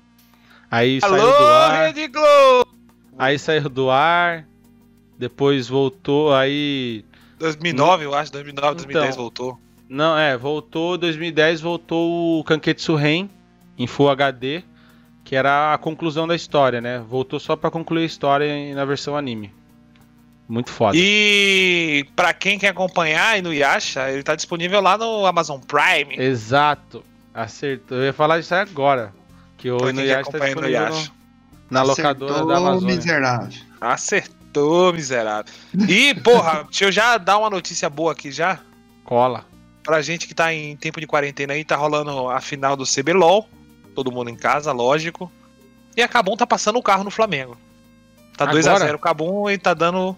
E já tá se encaminhando pra dar o 3x0 aqui e se sagrar campeão. Cabum que vinha de uma fase terrível aí, só apanhava. Tá destruindo o jogo. E o Cabum, é, Cabum. E o Flamengo que tá na quarta final seguida, né? O Flamengo tá na quarta final seguida, cara. Isso é importante falar também. Não é um adversário pequeno que a Cabum tá, tá, se, tá aí enfrentando e se dando bem. Ah, tomara que eles Sim. ganhem. Falar bem a verdade pra você. Merece, né? É, vamos, vamos fazer o turn, um turn aí de título. Vamos dar uma mudadinha. Vamos. Vamos sim. É, vai lá, Beto. Eu tenho um rumor aqui que me chamou a atenção. Porque é um jogo que eu gosto demais. Joguei muito ele. Que foi dito aí que tem rumores de que Diablo 2 é, remasterizado vai ser lançado. Vai ser anunciado, né? Na primavera de 2020. Cara, Diablo 2, cara, pra mim, assim, foi aonde parou a, a série Diablo. Pode Lógico ser que bom. é, então, não, é, é legal. Os outros teve um trabalho legal e tal, gostei, cheguei a jogar. É, você até consegue jogar gratuitamente o Diablo por um tempo lá, tem algumas limitações, mas você consegue o Diablo 3, se eu não me engano. Mas eu joguei muito o Diablo 1 e daí eu joguei muito o 2 também, gostava demais. Aí o 3 é o visual e tal ficou bonito, mas eu acho que mudou muito a característica do que era o Diablo. Mas mesmo assim é um jogo bom. E agora com essa remasterização do 2, que surgiu rumores de fontes próximas, fontes anônimas ainda, né? Próximas da Blizzard, é, falou que foi anunciado aí que realmente estava em projeto ali Diablo 2 é, Resurgect, alguma coisa assim. Cara, Research, gostei da né? notícia. É, espero que seja verdade isso, porque eu quero ver aí o que, que eles vão aprontar com Diablo 2. Porque a Blizzard meio que deixou os fãs da empresa na mão, né, ultimamente. Que teve, acho que foi em 2019, estavam esperando o anúncio de um novo Diablo e aí vieram com um Diablo para celular que não é nem a Blizzard que estava desenvolvendo. Então isso daí ficou meio meio zoado aí na empresa, né? E a galera vaiou e teve uma foi foda, velho. o negócio foi louco. Agora se vem um Diablo 2 é, remaster, acredito que vai ser o mesmo jogo, só que com você vai poder rodar ele em Full HD, 4K, sei lá, o que você É, quiser. a igual fizer. já, já discutiu bastante, né? O que é remaster e remake. É, é, isso. Vai ser o mesmo jogo, só que com. Upscale. a- a- é, alterações nos sprites e tal. Isso daí eu acho Talvez. que vai ser. Uma renderização maior de tela, né? Porque hoje a gente tem muito mais processamento, né? E a, a resolução da tela é maior. Então, às vezes, você vai ter o mesmo tamanho de personagem proporcionalmente, mas muito mais tela à sua, na, na sua vista, né? E outra coisa, a- o mais importante, é ressuscitar o multiplayer, entendeu? Abrir servidores para o multiplayer do Diablo 2 pra galera jogar. Imagine você que jogou Diablo 2 e que gosta do jogo, eles lançarem servidores novos que você vai poder jogar remasterizado. Coisa que foi feito com o Age of Empires, foi feito com Neverwinter Nights, que é um jogo, outro jogo excelente para quem gosta de Dungeons and Dragons. Teve a versão na Steam, que foi um remaster. E foi reaberto os servidores. Quem quiser tá lá, pode jogar de boa. Então, eu acho que vai ser legal se isso acontecer. Vamos ver. Parece que o anúncio pode ser na BlizzCon de 2020. Que provavelmente vai ser online, né? E. Bom. Vai concluir? E agora, vamos começar o nosso assunto Eu vou só principal? vou, vou dar um- uma notícia aqui, ó. E antes o Thiago Nery aqui mandou um salve. Ô. Amarilo! Amarilo! Salve, É. meu parceiro. Eu tenho uma última, um último comentário aqui. O Baia falou aí da do LoL, né? E a Riot revelou, revelou a skin macabra, né, do Volibear que os jogadores irão ganhar de graça, né? É, vou falar aqui, ó, para você, é, para quem quiser conferir a skin, dá uma pesquisadinha no Google aí, a, do, o rework do Volibear, né? Que é um um Ursão. urso muito louco aqui do, do do LoL, mano. Ficou muito da hora o bagulho, a, a skin, tá ligado? Umas espadas enfincadas na costa, um, uma, uma cabeça de, de cervo na cara, né? Como uma máscara. Ficou como macabro mesmo. E a galera aí que, que joga LOL, quem ganhar, galera, pra ganhar isso aqui, você tem que ter ele desabilita, ele habilitado antes da skin ser lançada no servidor, senão ela vai ser vendida como qualquer outra. Tá bom? Então aí, ó, fica a dica aí pra, você, Baia. Já dá um toque nos seus amigos também. Desabilitar o Volibear que você ganha essa skin aí, ó. Eu mandei o link pra você. É, depois eu vou postar ela no, no, no, no canal da frequência lá no. Vou postar no Instagram. Essa a skin, a skin pronta aqui com o personagem como se estivesse na tela. Belezinha? Tem, um, tem até um cara aqui que ele comenta aqui no, na notícia, né? Que no anime do Bleach teve um personagem de nome Alon que lutou contra Yamamoto. Esse Alon é muito parecido, sem os olhos pelo corpo, com essa skin do Volibear. Alguém aí pergunta se alguém sabe se existe alguma mitologia ou algo que dê base para a criação dessa temática. Às vezes a inspiração vem do, vem do próprio anime, né? A inspi- A inspiração dos artistas, né? Sim. O Mas que é um olhos tá, precisando- tá pesadão mesmo, né? tá pesado, mano. Louco. O Volibear que é que é um personagem que tá precisando de rework mesmo, mano. Tá, bichinho tá sem competitividade no jogo. Mas Eu foi feito o o- rework e vai ter um evento surpresa aí que ele vai aparecer na tela aí, gigantão, os bagulho maluco aí, eu vi também a respeito. Só que eu não trouxe pra cá que eu não ia saber falar a respeito, tá ligado? Porque é isso Vai que aparecer é o, no Aran. o, o interessante do LoL, né?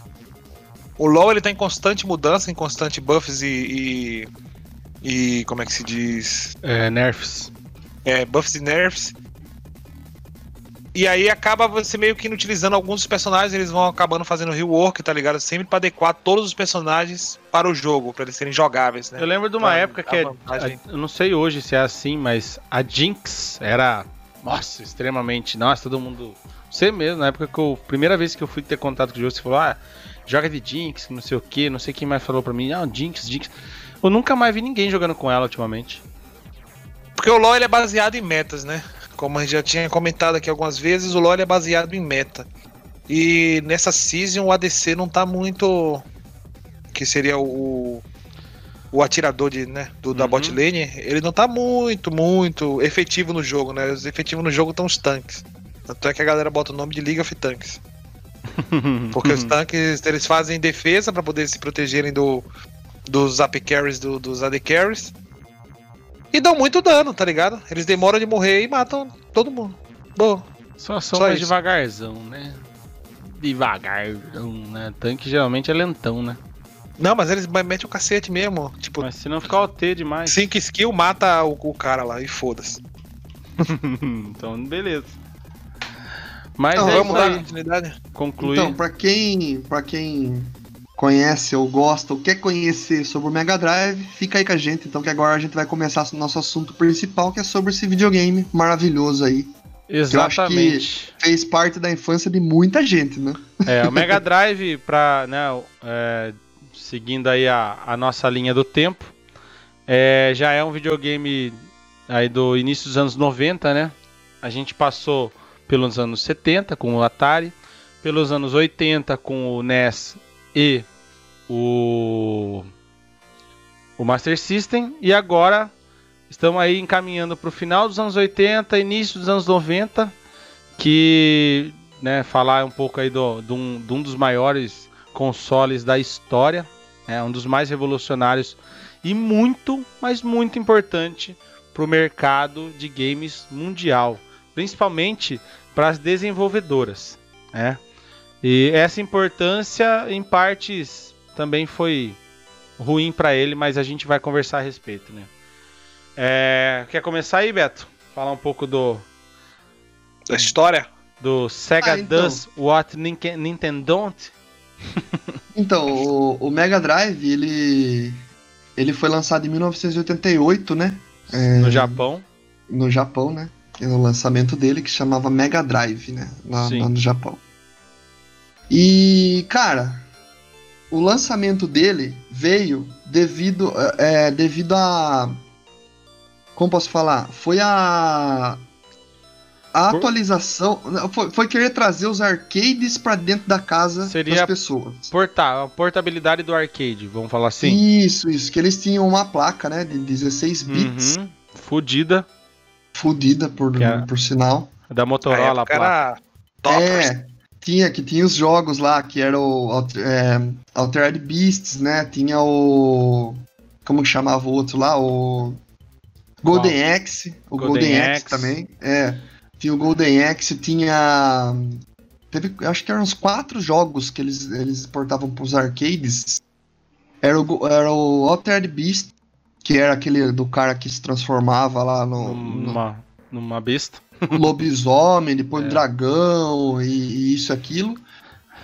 Teve o. Nossa, eu não lembro o nome dos jogos, velho, agora, pera aí. Só antes, então, vai lembrando o nome dos jogos. é, vou É. comentar aqui. A, qual que era o diferencial que a SEGA, né? O, o principal desafio da SEGA quando no mercado, né? Que você tinha o NES, que era extremamente popular, que é o Famicom. Né, e o Master System ali no Japão, ele não fez tanto sucesso.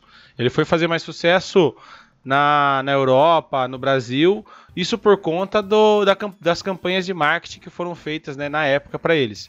Sim, que a gente comentou Aí, o- o isso no- do? Master System, Sim, né? No, aí do- é o- Da campanha da Tectoy, na verdade. Sim, sim. Aí o que aconteceu? A, a SEGA, ela, ela mudou a filosofia dela de público. Ele, tipo eles pensaram o quê? Ah, vamos atingir um outro público, porque o público principal que o Nintendo atende eram as crianças, né? É, ali é o, family, é o Family Computer, né? Tipo, então era muito conteúdo mais infantil, um pouco mais animado. Aí a SEGA pegou e investiu pesado em outros conteúdos, assim, conteúdos com histórias mais elaboradas, mais densos, né? Mais violentos, né? E um conteúdo que era muito direcionado para quem? Para os otakus da época, né? Que falavam e outras histórias também, com apo- apocalípticas, futuristas, coisa que não, não interessava muito pro público infantil, mas aí interessava para uma outra galera. Então os caras enxergou o quê? A oportunidade de atender um público e, e fazer sucesso né, no mercado de videogames, atendendo um público mais adulto. E aí que Porque foi. tava. Tava difícil, né, de você competir com a Nintendo para o público que ela já atendia, né? Exato. Já, já era algo consolidado, né? Exato. Aí que vem a ideia. Por que que... Ah, por que que o Mega Drive é a portabilidade do, do arcade? Quem que jogava arcade, mano? Era Ah, molecada adolescente. Molecada, velho. Ah, Não, Sim. mas era os adolescentes pra vida adulta. O cara que tava ali 13, 14 e mais, tá ligado? Exato. Porque ele já tá deixando de ser criança, ele se interessa por, uma- por outras coisas, muda os interesses. E é ali que a Ele já SEGA- tá indo pro bar com o pai já jogar os arcades. Sim, ali que a, a, a SEGA começou a atacar. E aí, tá, entende ó, que- como ar- interessante? Então, ó os arcades da, da SEGA, que era o sistema 16 bits, né? Que é de 1985. Uhum. E eram os jogos Shinobi, Golden Shinobi. Axe, SWAT, Alien Syndrome e Altered Beast. Esses, esses jogos, assim que eles, trouxe- eles queriam trazer esses jogos pra dentro de casa, cara. Imagine, porque a galera ficava muito louco lá jogando Sim. e a experiência que você tinha de, de arcade em casa era muito reduzida. Não tinha aquela qualidade gráfica. Aí reaproveitaram aquela placa gráfica de 1985 pra trazer o Mega Drive. Só e que simplesmente né, maravilhoso, né, o mano? que que acontecia, né? Essa placa gráfica, ela para trazer ela do mesmo modelo, do mesmo molde do, do arcade, ficava muito caro. Então eles reduziram a qualidade, né? Acho que você ia comentar isso. Não, não, pode falar, pode falar. Eles, iam, eles reduziram a qualidade para o videogame ter um custo legal e ainda assim ter uma qualidade maravilhosa, né?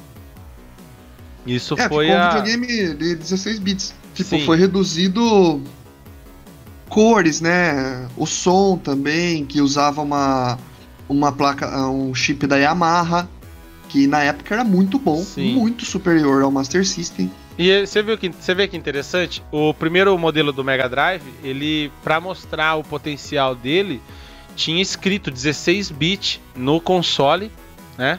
A porta saída traseira era mono, mas só que aquela entradinha, aquela aquela frentinha lá, aquela saída de fone de ouvido era estéreo. Você sabia é uma disso? das coisas que eu nunca entendi, cara. Eu sabia disso aí. Mas é uma por das quê? Porque a maioria das TV da época era tudo mono, não tinha sinal estéreo. É, provavelmente. Hoje e aquela dia- saidinha ali era pra você poder jogar de madrugada. É, eu acho que não é esse o intuito. O intuito é pra quem. pro som, né? Pra quem gosta de trilha sonora, do som do jogo, jogar com fone de ouvido. Eu já joguei com fone de ouvido ali, realmente o som era bem melhor que na TV.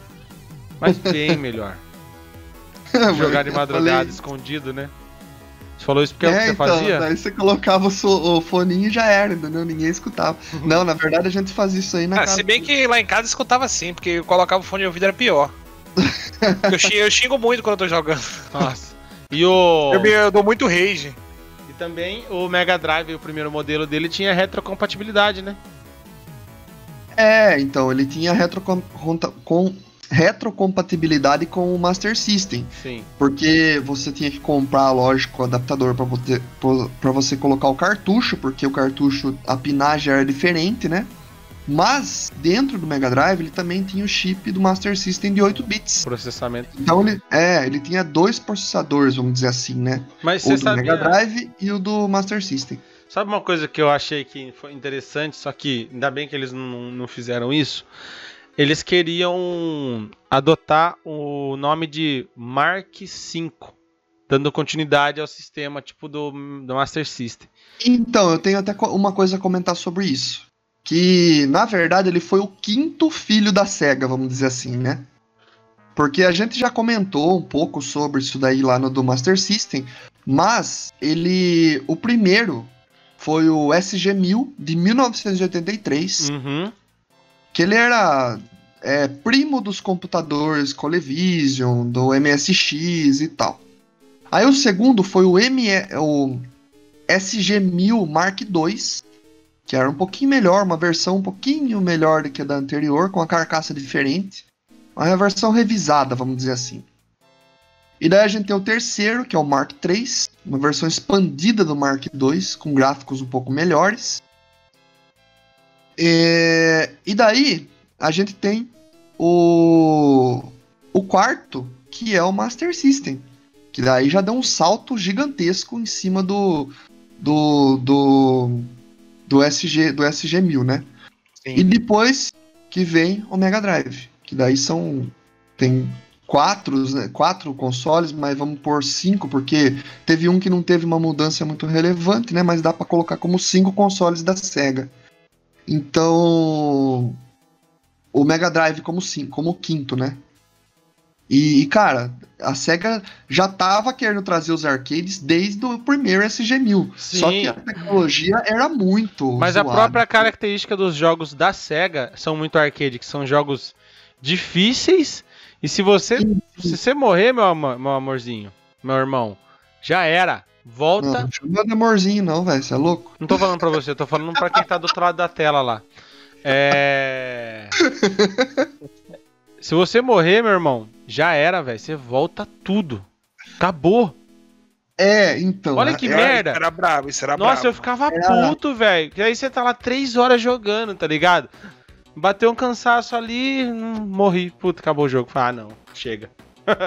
chega. característica dos jogos de arcade, né? Tipo, Sim, eram feitos assim justamente para incentivar você a comprar mais fichas e tentar passar aquele desafio. Então você ia jogar muito, gastar muita ficha para poder finalizar o game.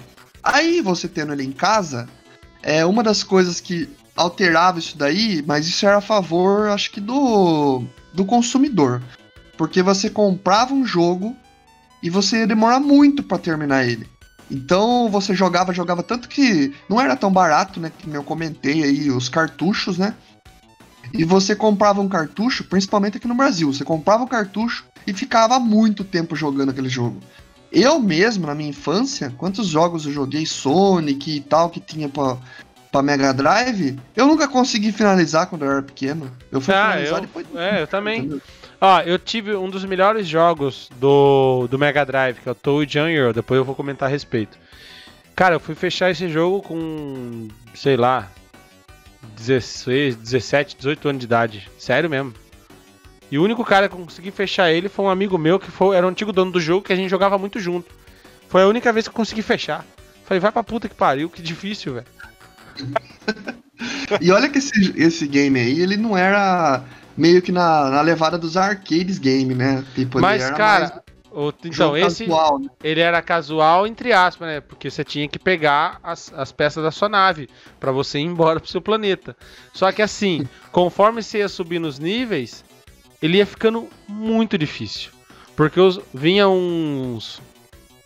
é, uns inimigos lá, né? Os, os, os bichinhos da tela lá, não- eles cada vez ficando mais difíceis, mais rápidos que você, entendeu? Aí você gastava muito recurso pra poder fugir deles. Era foda. E o jogo tinha uns elementos que eu achava maravilhoso. Mapa na tela, ah, puzzle, assim, tipo de você. Você ouvia o toquinho do telefone, assim, você tinha que caçar o telefone. Caça o telefone, caça o telefone. Aí você achava o telefone, ele, ele revelava uns pedaços do mapa pra você. Nessas vezes você revela, ele revelava a saída. Muito bom. Muito bom. Fora aquela havaianinha, filha da puta, que fazia você dançar. Aí você parava de dançar, você parava dançando lá, e vinha o outro inimigo e matava você. Puta que pariu, quantas vezes isso acontecia? Nossa! E o Mega Drive, por exemplo, o legal do Mega Drive é que ele foi um console de 16 Foi o primeiro console de 16 bits, né? Sim. Ele foi lançado em 88, né? Antes do Super Nintendo, né? que você lembra do lançamento, João? Você chegou a ter no lançamento, algo assim? Ó, o... vamos lá. Eu não cheguei a ganhar, eu não cheguei a ter no lançamento, porque eu não era Playboy, Playboy. né? É, eu, eu brinco muito, eu falo que o meu irmão, ele, ele comprou um Mega Drive, meu irmão, eu, meu irmão é 8 anos mais velho que eu. Meu, pera aí que eu já venho, hein? Tá bom. Discute aí com o Baia. Não, tranquilo. Já vem, galera. Demorou. Meu irmão, eu tinha. Eu- vamos lá. Eu tinha 4 anos de idade, eu ganhei um Atari. Minha, minha mãe ganhou um Atari. E a gente jogou muito Atari. Jogou, jogou, jogou, jogou. Ganhei com mais de 20 fitas. Então, nossa, tinha jogo à vontade do Atari. Aí meu irmão começou a trabalhar com 15. É, com uns 15 anos de idade. Meu irmão, 15 para 16, começou a trabalhar. Né? Ele é 8 anos mais velho que eu. E uma das primeiras coisas que meu irmão comprou foi. Eu lembro bem, ele comprou uma bicicleta. Aí ele comprou uma TV de 14 polegadas. Ó. Aí, cara, a TV foi depois. É, mas ele comprou a bicicleta e ele comprou um videogame. Tá ligado? Ele comprou um Mega Drive 3 que vinha com, acho que, sem brincadeira, o, o melhor, melhor pack de fita que eu já vi, que é o Six Pack, que é um cartucho que vem seis jogos, que vem é, Golden Axe, Revenge of Bom. Shinobi, é, Sonic 1, Columns, ah, Super Hang-On e eu esqueci o sexto jogo. Bom, mas é, cara, o Six Pack era maravilhoso porque tinha depois de alguns meses saiu com 10 jogos, mas os outros quatro jogos não eram tão bons quanto o Six Pack foi montado, tá ligado?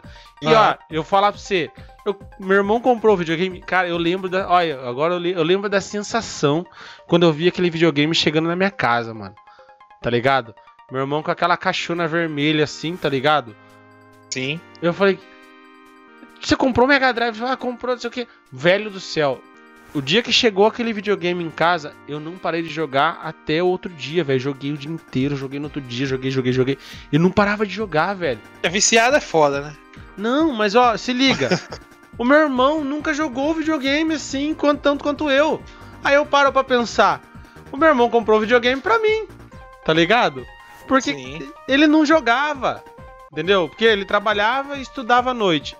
Aí final de semana ele, ele, ele ficava com os amigos dele da rua lá, pá, trocando ideia.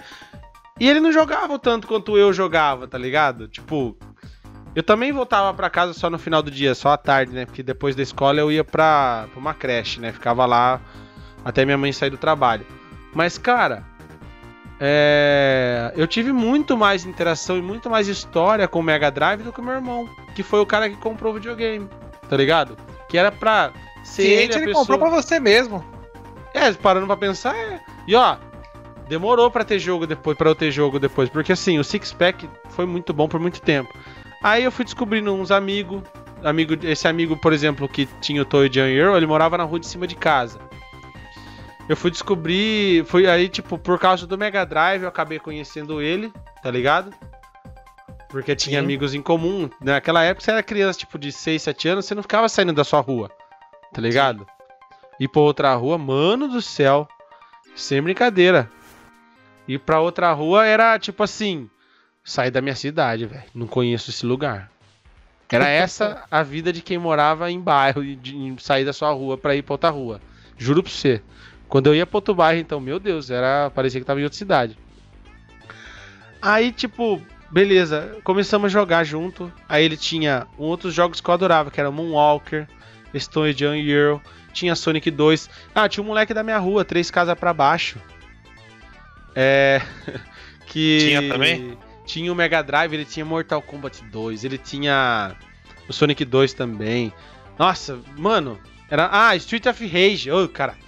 O sexto jogo do Six Pack era o Street of Rage, um dos jogos que eu mais joguei. e eu esqueci. Olha, olha o pacote, six, os seis jogos.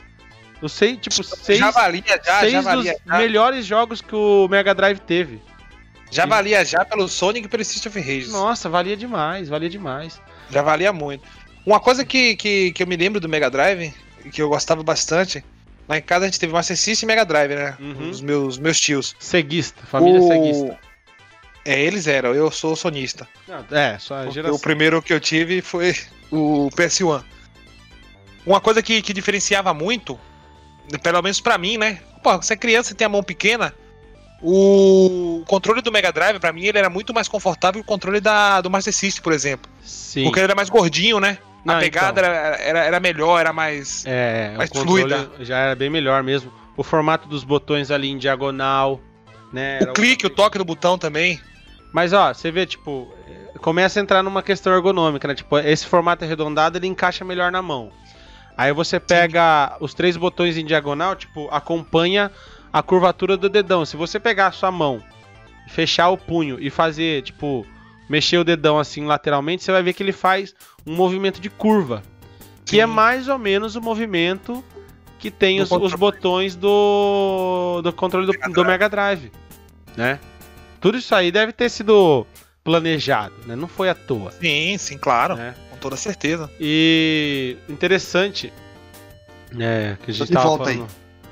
A gente, eu tava Opa. falando do six pack, ó, Beto, que tipo, meu irmão quando Cartucho comprou, six meu irmão, é, meu irmão quando comprou o Mega Drive, que veio com six pack, tipo, eu aproveitei esse cartucho. Acho que esse cartucho só não estragou por- porque o bagulho é muito bom.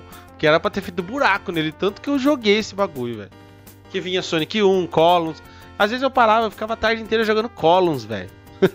Ah, mas é bom, cara. é joguinho difícil, bom. difícil pra caramba, desafiador pra caramba. É a resposta da SEGA pro Tetris, né? Vamos dizer É. assim. E assim, Porque se eu não me engano, é, outras empresas tinham direitos. Se bobear até Nintendo, viu? Exclusivo do Tetris. A Uhum. SEGA não podia lançar o Tetris no, é, no a Mega gente Drive. vai. A hora que a gente chegar na, na concorrência desleal, aí a gente começa a falar. né? Vou É, mandar um, um salve aqui pra, Manda. pra rapaziada aqui, rapidão. O. A gente tinha mandado o último salve foi pro, pro Thiago Nery, o Amarelou. Sim. Aí depois o, o Igor Modesto mandou aqui, tarde meninos, bom programa pra vocês. Boa tarde. Porra, Igor. Igor, boa tarde, tá fazendo Quanto falta lá na tempo, rádio, hein? mano. Quanto tempo, hein? Tudo de bom aí, mano. Obrigadão, tá aí. Ele falou também que tinha um Mega Drive 4. É, o é Mega aquele que Drive, vem com 20 jogos na memória, né? eu acho que é 20 ou mais até. Tinha um que vinha, nossa, jogo pra É, cacete. depois a gente vai falar também dos. É, 12. Vamos chegar lá. Mas... A Natália Lopes mandou aqui um quanto amor do seu irmão. E ela marcou João Carlos aqui. Não sei quem é João Carlos, mãe. é Esse algum aqui é o João dela. Neto. Mas ela queria falar de você e ela acabou marcando Ah, o João Carlos. Sem problema nenhum. Mas a gente entendeu a referência. Mas é João Neto. Aí, E o Wilson aí, ó, o Wilson lá da Vena lá, mandou um salve. Salve, Wilson. Tamo junto. E a Natália já emendou aqui, ó. Que em casa ela só lembra de um videogame que ela deu por mão dela, que tinha Alex Kidd, que foi como se tivesse ganhado algo surreal. É, essa é a sensação, Natália. É, é engraçada a relação que a gente tem com o videogame, principalmente na, na infância, né? Que o videogame era. Era o ápice do, do brinquedo, né? É até é muito, muito louco, né, velho? Você falar de videogame. Eu tenho a mesma sensação cada jogo que eu compro, que eu tenho vontade de comprar. Quando eu vou lá no Steam, que eu pego um Street of Rage. É, eu fiquei até emocionado.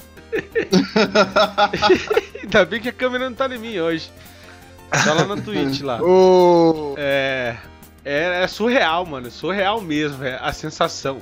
Você podia ter qualquer nos- brinquedo, mas o videogame era É um a negócio nostal- que. Nossa, É a nostalgia, né, João? Tipo, a Verdade, verdade, na verdade, na verdade, Beto. Eu até tava vendo algo. A gente vai sair um pouco da, dali do videogame, mas só de, de questão de, de palavras.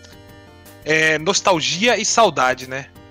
Isso, o, também. a- a- a- o, o problema de ser nostalgia, não é? É que nostalgia ela te remete a meio que algo. Eu vou, não vou saber explicar porque eu não sou especialista, não é psicólogo. mas é algo que te remete a dor, né? Nostalgia. Então o correto seria a gente falar saudade, né? Não Não sei se nostalgia. remete a dor, a nostalgia. Eu vou Ah, eu pegar o, o termo a matéria técnico, que eu, né? que eu assisti aqui. O Exato. termo técnico seria esse. É, mas é. A, a forma que a gente Enfim. quer se referir é uma forma positiva, né? Enfim. É, tanto que Ah. hoje, como é referenciado nostalgia, é de uma forma positiva. É, o- Tipo, é uma palavra que vem do grego, né? E aí ela tem uma. Um, um- Ou a, conotiva- a conotação dela, se você traduzir do grego pro português, é um, algo algo que te remete à dor, alguma coisa assim. Mas É, enfim. hoje a- a gente já usa de uma forma diferente, se for ver, né? Porque a galera procura nostalgia hoje, entendeu? É. Sim. Minha mãe falou aqui, né, que ela deu um videogame pro meu tio, né, que é o irmão dela, que no caso foi o Master System. É, então, ela, é esse E- comentário dela aí que fez eu lembrar da minha, da minha sensação quando eu vi Mega Drive entrando na minha casa. Puta que pariu, velho. E, mano, pra meu tio, foi algo surreal, tá ligado? Foi algo. Porque nunca teve, né, cara? E chegou lá em casa com, com o Master System e pra ele foi algo surreal. E ele, pra meio que retribuir o, o, carinho dos meus pais com ele, mais pra frente ele pegou e comprou o Mega Drive. Que foi o Mega Drive que, que apareceu lá em casa, né? Que, que eles comprou. E isso pra retribuir o, o, o que os meus pais, entre aspas, teve tinha feito por ele, né? E aí ele queria retribuir presenteando eu, no caso, que sou sobrinho dele, o, o, o filho dos meus pais. E aí que liga. começou essa história com o videogame. Olha, E ela falou aqui também que depois do videogame ninguém podia assistir novela, né? Isso É. era claro. eu ia, eu ia, eu ia Eu era comentar um moleque agora. bastante mimado pelos meus tios, não pelos meus pais. Só um minuto. E quando eu tava jogando, irmão, eles falavam, não, não vai ter novela não, deixa o Ricardinho jogar, deixa o Ricardinho jogar. E ninguém, mas ninguém podia mexer na televisão. E como eu era criança, criança tem, tem prioridade, né? Com certeza. Aí o Wilson mandou aqui, ó, que ele teve um Mega Drive que veio com um, um Phantom pra poder jogar e depois ele comprou o Sonic. Tá bom. Tchau. Isso Ah. é top, viu, mano? O Sonic que foi o, o, o primeiro mascote, né? Se vamos ver assim. O do- primeiro. E, O- foi, e ele foi ele foi foi primeiro no Mega Drive. Muita gente vê o Master System, por exemplo, vê o Sonic do Master System e acha que ele foi lançado no Master System. Exato. Não, Sim, eu, acho, eu era um desses. Eu, ach, eu sempre achei, Não. né, até, até conhecer a história, né? Que o Sonic era o primeiro do Master System, porque você tem. É, é meio que lógico, né? Você vê o, o videogame mais antigo tem o mesmo jogo, logo, videogame mais antigo foi lançado primeiro. Não é assim. E o Fernandão aqui, ó, mandou 100 estrelas pra nós e falou que Metal Gear é ruim pacas.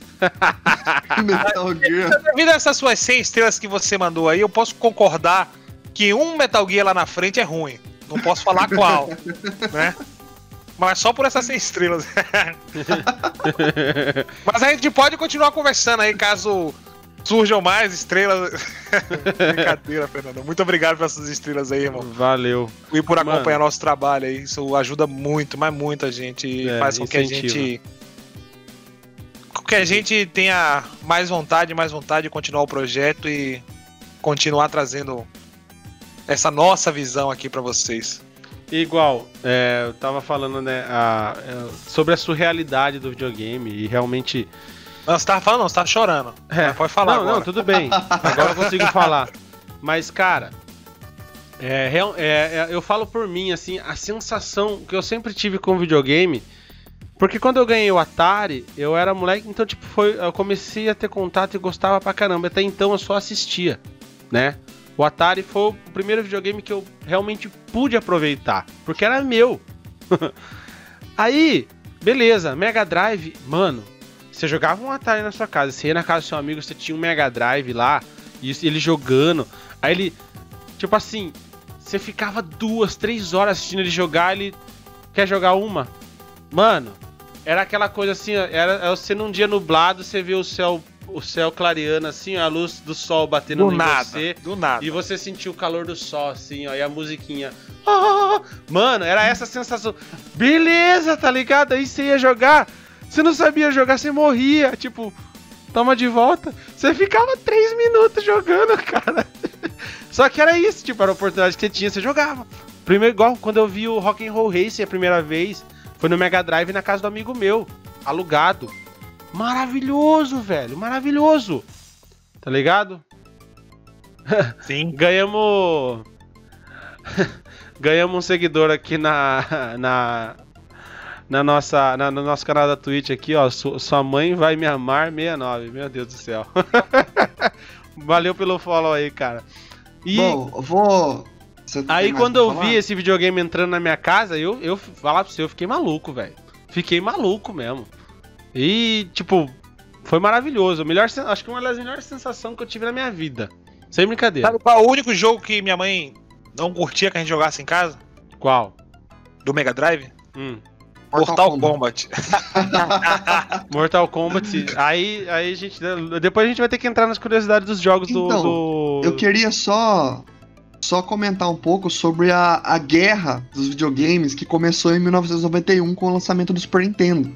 Então, primeiro, é, não é guerra, primeiro, né? Vamos falar de uma concorrência desleal, né? Não, mas não só a concorrente, a concorrência. Geralmente, é, realmente teve uma treta Ah. pesada de marketing, cara. Sim. De, pesada de Mas marketing. isso, quando.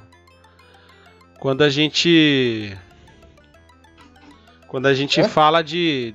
Você falou treta pesada é campanha de marketing, né? Sim, campanha de marketing sim. foi pesada. E o Sua Mãe Vai Me Amar aqui falou que o jogo favorito dele do Mega Drive era o Mortal Kombat. de acho que de todo mundo que era mais velho, né? Não, Eu- com certeza. Puta que pariu, com que jogo.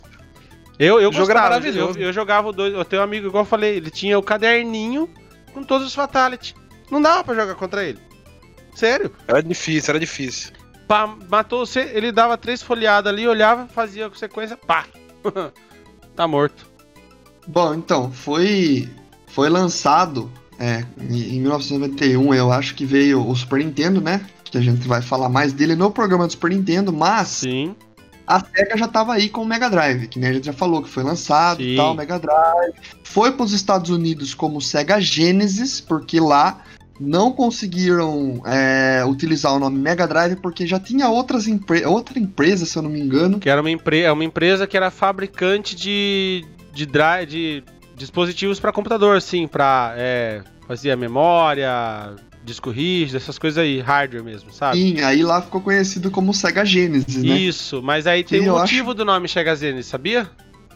Então, eu sei que é alguma coisa de início, alguma coisa Exato. assim, né? Co- Como o, o Master System não teve não teve uma boa campanha na, no- no- no- na América do Norte por conta né, das políticas de, de licenciamento e tudo mais, utilizar a empresa de brinquedo. A gente comentou lá. Vai lá, sábado à tarde no Spotify você vai ver. No nosso programa de Master System a gente fala. Aliás, no programa do NES a gente fala sobre essas políticas aí, que deu tanto errado. E do, do Master System também a gente fala. Aí que acontecia? O nome Genesis remetia a um novo início da SEGA nos Estados Unidos. Pros Estados Unidos em si, né? Pra aquele mercado, porque é só lá que tem esse nome. Sim. Exato. E aí, continue. E então, daí foi lançado lá nos Estados Unidos como Sega Genesis. No Brasil, a gente já tinha Tectoy fazendo um trabalho excelente com o Master System, né? E também veio aí com o Mega Drive, que foi maravilhoso. Só que a treta que tinha, que depois veio o, o Sonic e, e tal, veio toda essa. Essa galera. é, esses jogos aí pra tentar trazer um mascote e tal. Eu não vou entrar muito em detalhe do Sonic, porque aí a gente vai falar uma história gigantesca e referente ao Sonic, mas a criação, vou só resumir, né? No Japão eles criaram um personagem que era um ouriço. Ele era pra ter uma namorada humana e ele era vocalista de uma banda. E ela- é, japoneses- Ele tinha presas, né? E ela, o nome dela era Madonna. É, Madonna. Aí, como a SEGA tinha uma sede nos Estados Unidos, aí teve um cara lá que. Agora não vou lembrar o nome dele, mas é a história do Sonic, se a gente for se aprofundar Na- também. então, esse cara aí, é, que foi contratado para fazer o marketing da SEGA, ele foi o responsável por resgatar o- a, a Hot Wheels e a Barbie que tinham decaído nos anos 70. Então eles, ele, tipo, é, ele ressuscitou, vamos falar assim, entre aspas, a Barbie e a Hot Wheels, que eram, tipo, duas marcas, né? Dois produtos que tinham mor- quase Sim, morrido no mercado norte-americano. Então ele manjava muito de marketing, né? E daí o que, que ele fez? Ele pegou o Sonic de lá e. Não, gente, vamos fazer desse jeito aqui. Eu aconselho fazer desse jeito. Só que o criador não queria. É, Não queria, uma não queria. aí, né? Deu uma treta da SEGA com eles lá. Até que conseguiram e transformou o Sonic no que a gente conhece hoje, entre aspas, né? Porque é, quem conhece os Sonics clássicos, porque depois teve muitas mudanças aí e até conseguiram colocar essa namorada humana dele aí que ficou uma porcaria. Depois a gente fala. Mas enfim. Mas vamos, vamos fazer um só sobre Sonic. Merece. É, então eu poderia falar, poderia fazer um só sobre Sonic. Mas enfim, daí tinha o marketing. O marketing que era a SEGA de um lado e a Nintendo do outro. Sim. Que era a guerra dos videogames. A SEGA, ela usava muito o Sonic contra o Mario, por exemplo, na questão de velocidade. É. Tanto que tinha comercial. Então, tinha comercial que tinha lá o Mega Drive numa televisão e o Super Nintendo na outra, com o- os dois jogos, o Sonic, que é o mascote da SEGA, e o Mario, que era o mascote da Nintendo. Só que daí eles colocavam. Um, colo- tem um comercial lá que eles colocam um vendedor e o moleque tava interessado no, no Mario e tal. Daí o cara falava assim: não, mas o Sonic é mais rápido, ele é mais descolado, ele é mais isso e aquilo, não sei o que tem e tal, convencendo e falando as características. E o, o Mario é lento, isso e aquilo, É. é, não sei o que tem. Fazendo Olha esse parecer jogo, que ele é muito- velho, né? Lento. é, já. muito mais cores, isso, aquilo e tal. Convencendo e falando na cara dura que o Sonic era muito melhor que o Mario. E também tem uma uma propaganda de uma de uma van e tal, assim, tem uma van e tal, e um, acho que era um carro muito rápido, eu não lembro agora muito bem o comercial. Passava o carro, só que daí essa essa perua, sei lá o que era lá, que tava tudo quebrado e lerda, era como se fosse o Super Nintendo, tá ligado? E aí veio também aquela frase: é, Genesis do What Nintendo don't. É, então, Sega does what, É. what Nintendo don't, né? Tipo, É, What ficou- Nintendo don't. ficou uma- um joguinho de palavra ali que era maravilhoso. Mas Joguinho eu vou falar pra palavra. você, é, essa campanha agressiva, ela aconteceu nos Estados Unidos, porque a SEGA do Japão não era muito a favor dessa campanha, né? de- de- dessa agressividade. Mas ela era Isso. necessária no mercado norte-americano, que já estava bem acostumado com isso. E Sim, uma tem uma questão que o, o a Nintendo tinha 80, 70, 80% do mercado. Então a SEGA precisava fazer uma campanha ag- agressiva para mostrar que o console deles era melhor, né? E com isso eles venderem. Fora. é, eu vou entrar aqui em alguns aspectos né, de, de concorrência desleal. Que a Nintendo ela, ela tinha algumas políticas tipo assim: se você desenvolve para Nintendo e você publicar um jogo em outra plataforma, você não, não pode mais publicar para Nintendo nenhum jogo. Então Você isso tá era, fora, né? isso era ruim para os desenvolvedores. E para os lojistas, eles falavam assim: ah, ó, você vende Nintendo aqui, não pode vender outro console. Tipo assim, na, na, lei, na lei, na lei, na legislação americana, mesmo norte-americana, você não pode fazer isso, que é monopólio. Livre Porém, mer- você precisa do livre mercado. como que eles agiam? Eles falavam assim, então, geralmente, né, as lojas que vendem mais de um console, console de outras marcas, é, tem muitos problemas com a entrega da Nintendo. Às vezes a gente esquece, às vezes ele, às vezes dá problema no faturamento lá do, do centro de distribuição. Aí acaba que não chega os produtos aqui na loja. E tipo, você não ter Nintendo na sua loja naquela época, que representava um sucesso de, de vendas, né, qualquer Nintendo, era prejuízo. Então acabava que forçava de uma, né, veladamente um monopólio, né, é, indireto ali, né, não explícito em contrato nem nada, mas quem vai aí, arriscar? é- Quem vai concorrência arriscar? desleal. Quem vai arriscar? Só que com o tempo, né, a, a força do mercado, né, do próprio consumo, é, quebrou isso aí e a gente, né, vê o que o, o Sega, o Mega Drive se tornou, né? E Beto, o que, que você ia tipo continuar? assim, O Mega Drive, por exemplo, ele veio antes do Super Nintendo. Ele veio pra concorrer com o Nintendinho, na verdade. Né? Ele veio para ser Só que- inovação, né? É a inovação. Tanto que ele veio destruindo o Nintendinho em qualidade. Aí a, a Hum. Nintendo, ela lançou um pouco depois o, o Super Nintendo, né? Só que Correto. ela veio. ela- então, ela veio com uma qualidade de imagem muito melhor do que a do Mega E o Drive. chip de som da Sony, né? Então vamos esquecer Isso. disso. Chip de som melhor, qualidade gráfica melhor. Mais cores. Só que. É, então, tinha mais cores, muito mais cores do que o Mega Drive. Só que mesmo assim, o Mega Drive não ficava pra trás, cara. Os jogos tinham muita qualidade também. Então, o que que E eu vi a respeito disso aí. Pera, eu vou deixar E, você então, comentar, quando terminar. A, o Super Nintendo. O Super Nintendo ele util- utilizava o marketing no Mode 7. Uhum. Só que o, o- o Mega Drive ele utilizava o marketing do Blast Processing. Aí que tá uma polêmica no Blast Processing. O que, que é o Blast Processing? É, eles falavam que era uma, uma aceleração do, do chip do Mega Drive para mais processamento. Então ele uhum, tinha processamento mais rápido do que o, o. Mega Drive. Só que na verdade, na real mesmo, era só uma jogada de marketing. Na verdade, não existe o Blasting Processing. Ele só tem um processador poderoso. Só que não tem, não existe Blasting Processing, entendeu? Era só uma jogada de marketing para poder mas, passar por cima do Mode 7 do, do, do Super Nintendo, vamos dizer assim, entendeu? Então é, é meio que uma lenda isso daí do Blast, do Blast Processing. Mas, mas funcionava. Então, é, não tava, também não tava enganando as pessoas, porque realmente o Mega Drive ele tinha um processador po- poderoso. Ele Sim. conseguia velocidade nos jogos É. e tal. Você vê isso no Sonic, né? Você já, isso aí você- no jogo do Sonic você vê isso, a velocidade em tela, isso, aquilo. Só que ele tinha uma qualidade de, de cores e gráficos um pouco melhor, men- menor do que o, o, o Super Nintendo. É que assim, o, o Mega Drive ele era um, um console poderoso, poderia ser, por conta do, do, do hardware do, do arcade.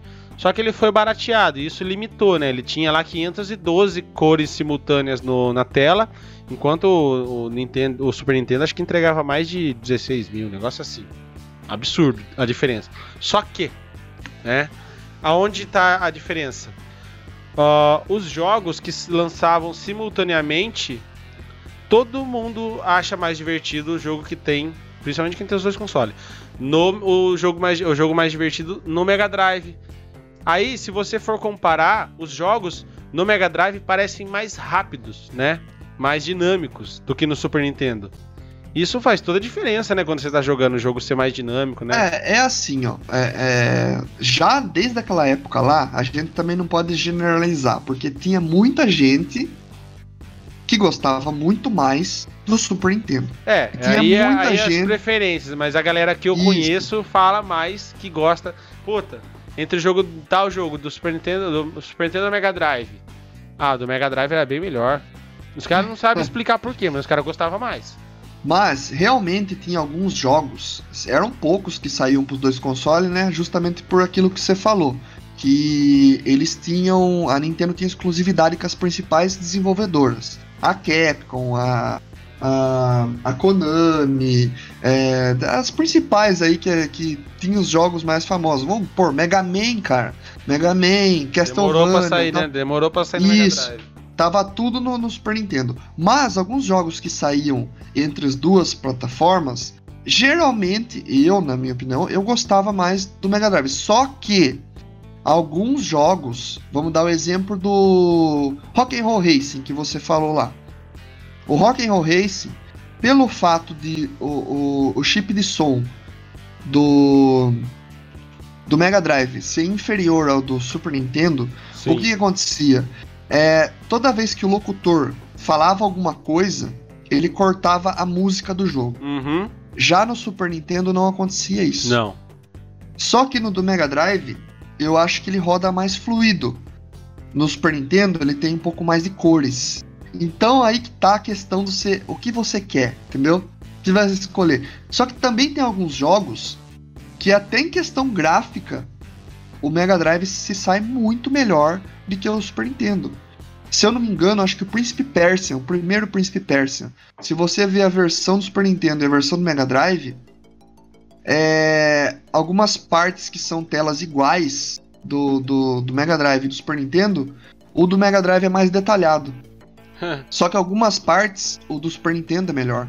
Então, é, e tem jogo que no Super Nintendo a parte gráfica é muito pior do que, a, do que o do Mega Drive. Então, o Mega Drive, mesmo ele tendo uma qualidade de cores inferior, se você A saber trabalhar com ele, É, é a quantidade e a tal. paleta, né? Se você a paleta de cores, se eu não me engano, são 64 cores no Mega Drive. Sim. É, Mas se você se você souber trabalhar essas cores, se você você vê o Sonic, cara, o Sonic é um jogo super colorido e muito bem feito, entendeu?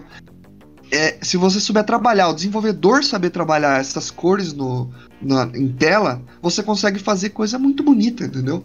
Muito bonita. E uma das coisas que o Mega Drive não tinha era também transparência, coisa que no Super Nintendo você já conseguia ver isso. Aí usava a técnica de pixels, né? Que você deixava buraquinhos no meio dos pixels. Coisa que eu usei na nossa imagenzinha Uhum. do cartucho. Se você vê a barba nossa no, no cartucho, é, ela usa essa mesma técnica. Que é uma transparência, mas não é. Então tudo que aparecer por trás ele aparece, por questão de ter vários furinhos naqueles pixels.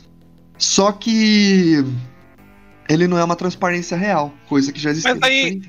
Mas é que tá. Essa análise que a gente faz hoje do da questão técnica dos videogames, né? A gente faz porque hoje a gente já entende mais sobre isso, né? Sim, sim. Na época, que a gente era criança, a gente nem ligava. Tava nem aí por isso aí. As coisas que, que, vamos supor, que me marcavam, pelo menos pra mim, eu já tinha comentado com o João, mas assim, o porquê da preferência que eu tinha do, do, do Mega Drive.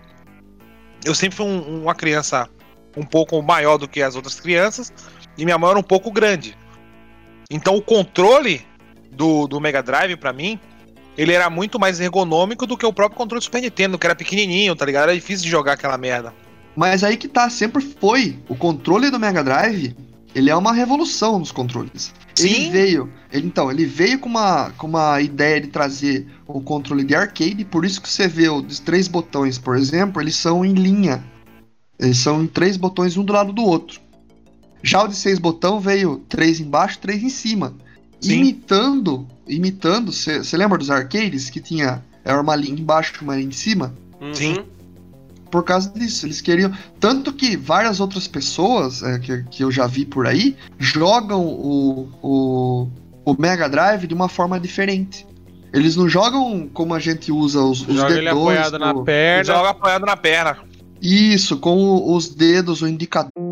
You've worked so hard for all the things you have the salary, the status, the success. And with that image, there's a drink one to unwind, one to loosen up, one to take the edge off. But how do you know when a drink is more than just a drink? We get it. We can help.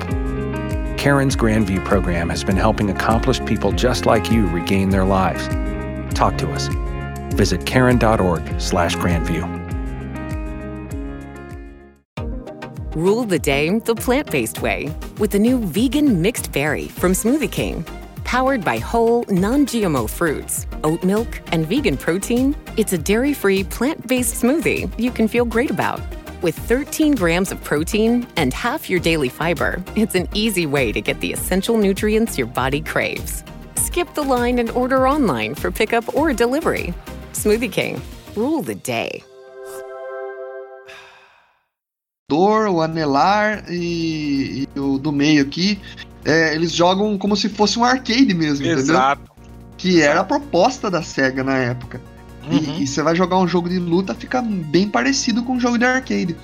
E a pegada dele, ele tem aquela curvatura, e ele já, já tava indo pro, pro que a gente conhece hoje já de controle. É, o que for é, agora- Parecido você- já, se for você parar pensar. se ausentou É. por um tempo, a gente comentou que também é uma questão mais ergonômica, o controle mais arredondado, sim. abraça melhor na, na mão.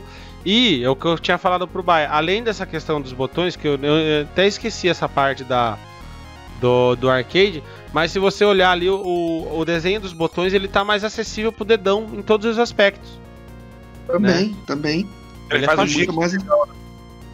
Então, o controle do Mega Drive, na, assim, pra mim, sempre foi superior ao do Super Nintendo. Porque o do Super Nintendo, ele veio meio que na pegada do, do controle do, do NES. Só que com os cantos arredondados. Entendeu? Ah, e com botões a mais também, né? Vamos é, lá, vamos não, lá. ele-. É, ele veio com os botões a mais, ele tinha os Ele era, gatilhos ele já. era confortável também, um controle gostoso, assim, tipo, Então, macio de toque. O toque dele é bem. só que. Sim. Só, então, Mas ele é muito que- pequenininho, cara. Ele, então, só que ele era um controle menor, ele era um controle que era uma evolução do controle do NES. Vou falar que um ele tem defeito do mais botões e tal. A pegada Start dele era ruim, tá ligado? Start Select É. de, de borracha. Quanto Ah. controle do Super Nintendo eu já vi sem aqueles botão? Nossa. Ah, saía tudo, arrancava tudo. Mas a pegada então, assim, do ó, Super Nintendo era muito ruim. É, Era muito, muito ruim. a, a Nintendo nunca foi, acho que, muito Nossa. boa com controles, né? Acertou só agora no Switch. Só agora. É. Não, a ideia deles fazerem coisas diferentes ao longo Ah, do Switch tempo, eles acertaram porque eles se renderam, né? É, É, bem parecido com. É, você pega o Pro, é bem parecido, e o que já vem também, você encaixa ali o cachorrinho que eles falam, né? É bem Aham. parecido. Mas o do Mega Drive, o de seis botões de, de, de controles clássicos, pra mim, é o melhor controle pra videogame clássico que existe. Sim, ele O- tá. o aquele, na- seis aquele direcional dele é maravilhoso. direcional, os botões e tal, pra jogar jogo de luta, para jogar, dá pra jogar tudo ali, mano. Jogo de navinha, ele funciona muito bem. Funciona muito bem pra tudo. Já o do Super Nintendo, você vai jogar um jogo de luta, por exemplo, o Street Fighter, você tem que usar o, o chute forte, so- forte no gatilho. Isso daí eu acho que já perde um pouco de agilidade, pelo menos pra mim. Já o do, do, do Mega Drive já ficava mais parecido com os arcades, então era mais fácil jogar Mortal Kombat, jogar é, Super Street Fighter, que inclusive saiu primeiro no, no Mega Drive. Isso a gente vai falar daqui a pouco, porque aí já começou as empresas se renderem um pouco pro Mega Drive, né, pra Sega. Sim. E isso foi bom. É, isso aí foi o mercado que, que acabou pedindo, né? Foi uma exigência de mercado, né? Então, vamos, vamos já começar sobre esse assunto, que nem se você já tinha falado, e a, a Nintendo foi desleal, né? Realmente ela foi desleal, então a SEGA ficou muito carente de desenvolvedores no começo. Mas eu, eu parei para analisar, não faz muito tempo isso daí, eu, eu parei para pensar um pouco, esses tempos atrás, e eu acho que isso daí foi bom, pelo menos pra gente. Por quê? O que aconteceu? A SEGA ela teve que se virar, ela teve que lançar muitos jogos dela mesma. Então teve muitos jogos bons da SEGA que foram desenvolvidos pela SEGA. Um exemplo é o do nosso programa passado, Street of Rage. Sim. Entendeu? Ah, eu vou. Será? Deixa eu só concluir essa ideia, para deixar a pergunta para vocês também. Será que se a SEGA não tivesse essa carência de desenvolvedores, ela teria os jogos bons que ela própria desenvolveu hoje? Entendeu? Hum, é. É a Eu acho, que, diversidade. eu, né? acho que, eu acho que a vantagem, a vantagem, né? Se é que tem vantagem. A vantagem de a SEGA não ter esses desenvolvedores voltados pra ela é que quando ela ia lançar algo, né? Porque ela precisa lançar por ela mesma, por ela própria. Quando ela ia lançar algo, ela meio que se dedicava mais pra poder competir com todos aqueles desenvolvedores que estavam lá na Nintendo. Beleza. Então, por isso que os títulos eles eram às vezes é, consagrados, né? Eles eram tops. Os dois Sim, acabou de cantar a coisa. bola pra um, pra um tema que eu vou trazer aqui, sobre desenvolvimento de jogos da SEGA. No- nos Estados Unidos, né, no mercado norte-americano, uma das partes da campanha de marketing para fazer o, o, a o Sega, o Sega Genesis virar, né, o Mega Drive, foi é, fazer parcerias com empresas que não estavam no mundo dos games. Por exemplo, a parceria com a Disney, é, com licenciamento direta com a do- Disney, né? Sim, diretamente com a Disney para licenciar o Mickey no Castle of Illusion e o Pato Donald no Quackshot. E mais dois jogos.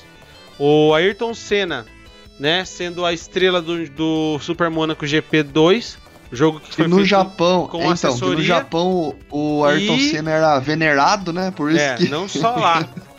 E mais Bom. um, que era o Moonwalker, que era um, um filme que o Michael Jackson estava lançando na época.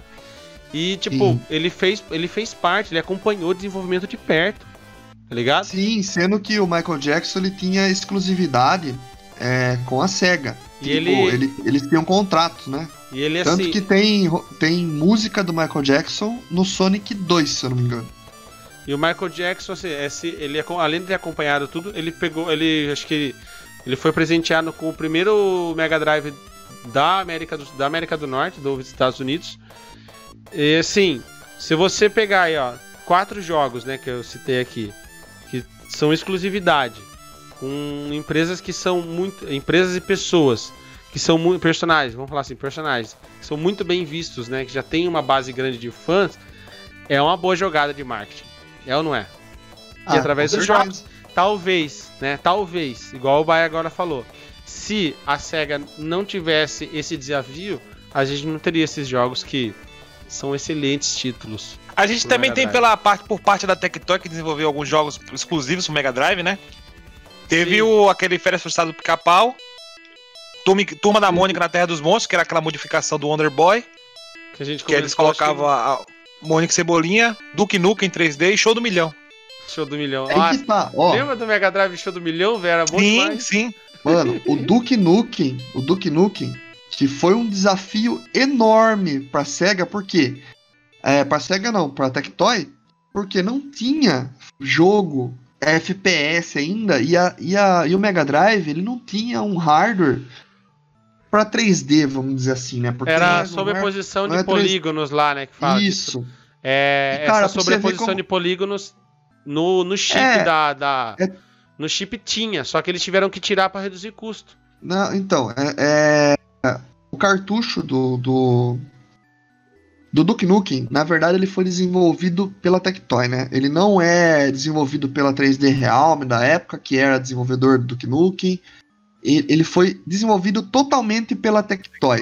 E, cara, é um bagulho muito louco, porque eles fizeram um milagre na época. Eles conseguiram pegar um FPS e do Duke Nukem que ficou bom e desenvolver para Mega Drive naquela época, sendo que o jogo hoje ele é conhecido no mundo todo. Você vê como a Tectoy era diferente antigamente, né, cara? Era, era, o negócio era louco mesmo, né, cara?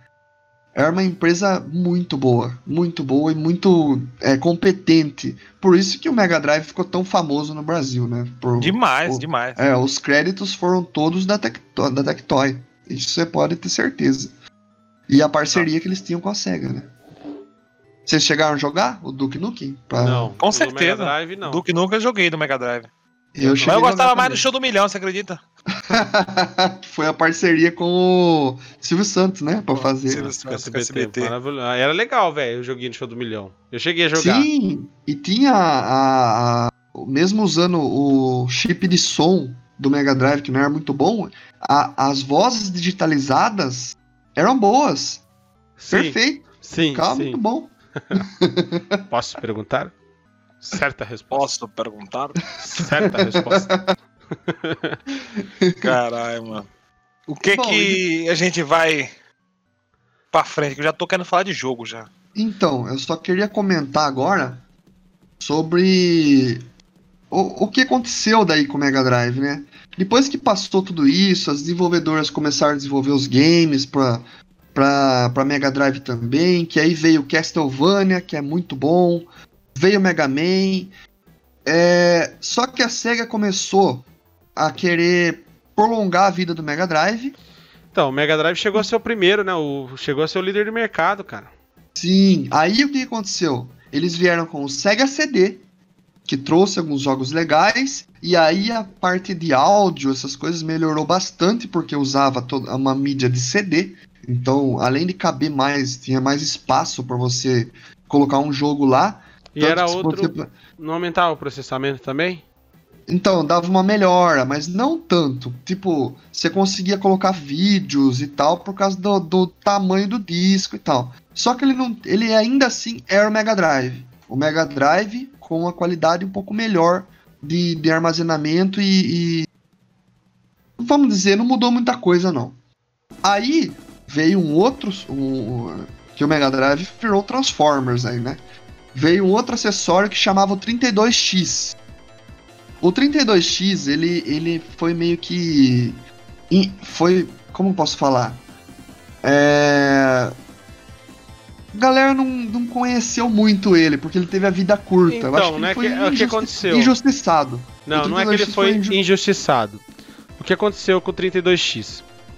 A SEGA, ela tinha já lançado o.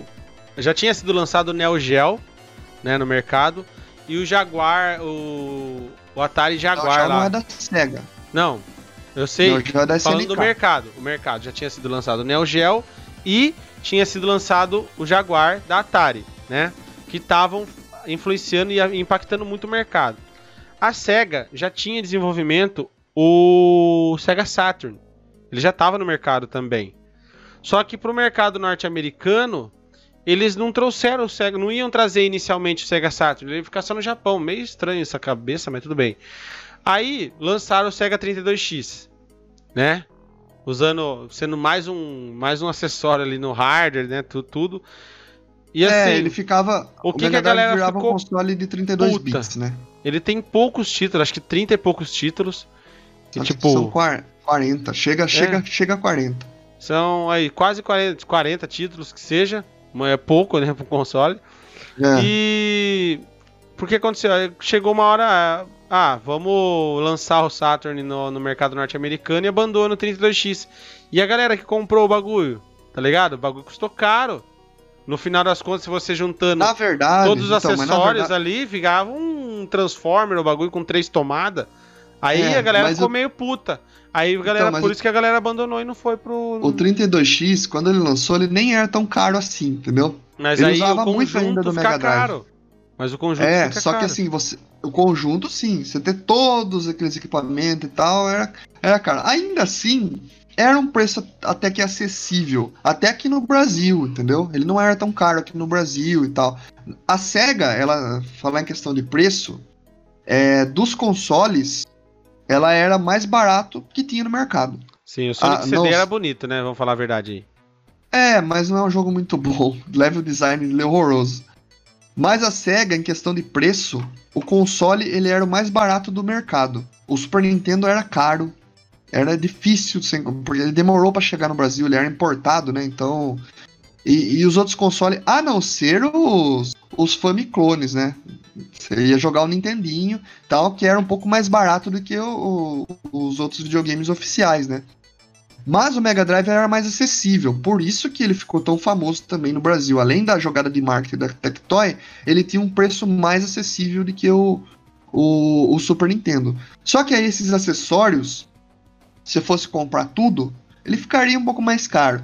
E, e acho que deu uma raivinha na galera aí que comprou o 32X e ele foi abandonado pela SEGA, né? É, então, você não ia ficar puto? Apesar de ser, então, apesar de ser um, um, um acessório muito bom, muito bom. Que os jogos, ó, vinha jogo em 3D pra ele, você conseguia. O primeiro Virtual Fighter foi anunciado no 32X e o lançamento dele foi maravilhoso. O jogo é muito bom até hoje.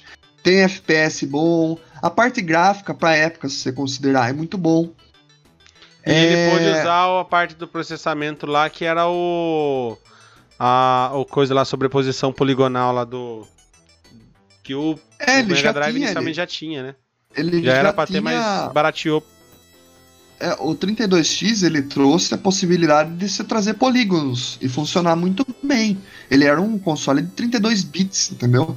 Ele era quase um PlayStation, vamos dizer assim. Sim.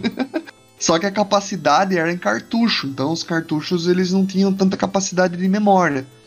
É isso que prejudicou um pouco. Aí vindo o Sega CD, né? Porque o Sega CD não, o Sega Saturn, pelo desespero de lançamento por causa da do PlayStation. Mas aí a gente vai chegar por aí, vai chegar ainda no, no Saturno aí mais pra frente, né? Que também é outro console maravilhoso. Mas enfim, os jogos do do Mega Drive, a gente tem o Sonic, que é muito bom. Todos os Sonic, trilha sonora, gráfico e tal, se pegar pra jogar. E, e ele teve sempre aquela pegada de jogo mais adulto, né?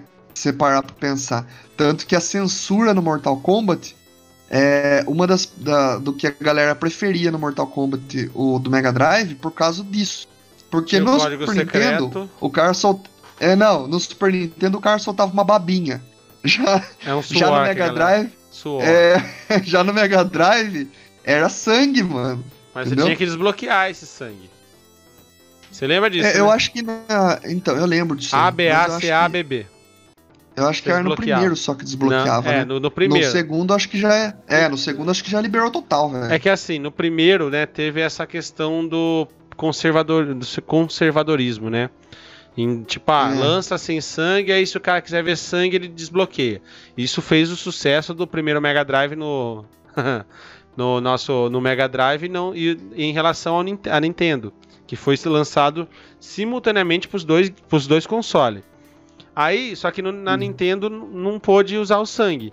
E a SEGA deixou como É, um código era secreto. family você- friend, né? Isso. Aí você usava lá ABACABB no- quando iniciava o jogo. Você desbloqueava o sangue e o jogo ficava muito mais interessante. Aí no a partir do, segundo, foda-se, né? Todo mundo tinha sangue. Hã? É, os Fatality no, no era Mortal menos Kombat do animado. Mega Drive. No, é, Não, no Mega Super Nintendo- Drive Não, no Super Nintendo era era, igual- menos animado. Do Super Então, do Mega não, Drive melhor. No Mega, no Mega Drive era igual ao dos arcade. Sim, entendeu? eles- então, Você era. arrancava a coluna, o coração. É, era sangue, tal. sangue- sanguinário. Só que no, no Mega No, Super Nintendo, era no Super reduzido. Nintendo, ele, eles escaparam isso daí. Tanto que o, teve, tem um Fatality do Sub-Zero, por exemplo, que você arrancava a cabeça, parece, do cara, alguma coisa assim. Já no, no Super Nintendo, você só congelava o cara, um negócio assim, É, congelava você e congela quebrava. e quebra. É. Nada É, demais. não, não tinha nada demais. Já, no, já que no Mega Drive você ia lá e via o bonequinho explodindo e voando três, é, três ossos do, da costela, cinco crânio de uma pessoa só, né? Você lembra disso? Sim. O Mega Drive lá, o Mortal Kombat que eu tive mais contato, né? Que é o melhor pra mim, é o MK3. Podia jogar, mas você jogava do mesmo jeito, né? Não podia jogar, mas foda-se, né? Eu tinha o jogo, foda-se. Ela nem ia ficar me vigiando. 90 o era outra- O MK3, mano, eu sempre gostei de jogar muito com Cabal, né? E se eu não me Nossa. engano, na, na época, apelão. tinha três filas. É lógico, aquela corridinha que o cara ficava todo em volta da, da- das teiazinhas lá de boa e você descia o cacete é sensacional. Tava girando. Aí toda vez. Tinha três, tinha três. Tinha três linhas de fase, eu acho, que era o Warrior, o Master e alguma coisa lá. Aí eu sempre pegava a Master, que era o primeiro filho da puta que sempre aparecia pra lutar. Shang Tsung. O bicho apelão, velho. O bicho filha da Porque ele puta. podia Não, esse é. qualquer um, né? Esse é, esse é. Puta merda, mano. Pensa no vagabundo apelão, mano. Aí, do, acho que umas três, quatro casas pra cima já vinha aquela Shiva também, que era pelona pra porra. A Shiva, quando ela subia e descia, puta que pariu. É A difícil de lazarenta. É difícil Mano, e escapar. tem um. E eu gostava de dar, peraí, rapidão, eu gostava de dar um, um fatality só do, do Cabal só, que era que jogava o cara lá na estação de metrô lá e o metrô vinha e pim! Passava. Nossa, era da hora, mano. Porque o fatality dele que ele mostrava a cara, tá ligado? Aquele que mostrava a cara e tirava a alma era sem graça. Mas de jogar o cara na, na estação de metrô era top. Jogava da ponte, né? Aham. Ó, eu mesmo. Eu não cheguei a ter o Mega Drive na minha casa. Só que o meu vizinho, que era um amigo meu lá, eu vivia na casa dele. A gente ia lá e, e eu jogava muito, muito Mega Drive lá com ele. Então a gente ficava, tinha vezes, final de semana jogando inteiro. Alugava cartucho, ia lá e jogava. Mas em casa eu nunca tive. E eu ficava louco com isso daí. E o meu primo também tinha. Então eu vivia com Mega Drive, porque se eu fosse na casa do meu primo, eu ia jogar Mega Drive. Se eu fosse na casa do meu amigo, se eu estivesse em casa, a gente jogava Mega Drive também. E cara, no meu primo eu jogava um jogo de beat'em up, que eu não lembro o nome agora desse jogo, velho. Era um jogo que você tinha que salvar os animais, assim, tinha um elefante na, na capa do cartucho, na label, tá ligado? E daí você pegava a bazuca e tal. Era um jogo que também era de arcade e foi portado pro Mega Drive. E muito, muito parecido com o que. O de arcade no Mega Drive, cara. E outro jogo que eu, que, eu, que eu via um outro amigo meu jogando, mas eu não me interessava em jogar, mas eu gostava de ver ele jogando. Porque na época eu não ligava muito pra RPG e tal. Era o Phantasy Star do Sim. Mega Drive. Vocês chegaram a jogar algum Phantasy Star assim no Mega Drive? Sim. Joguei. Na verdade, o, o- lançou o 2, o 3 e o 4, né, pra Mega Drive.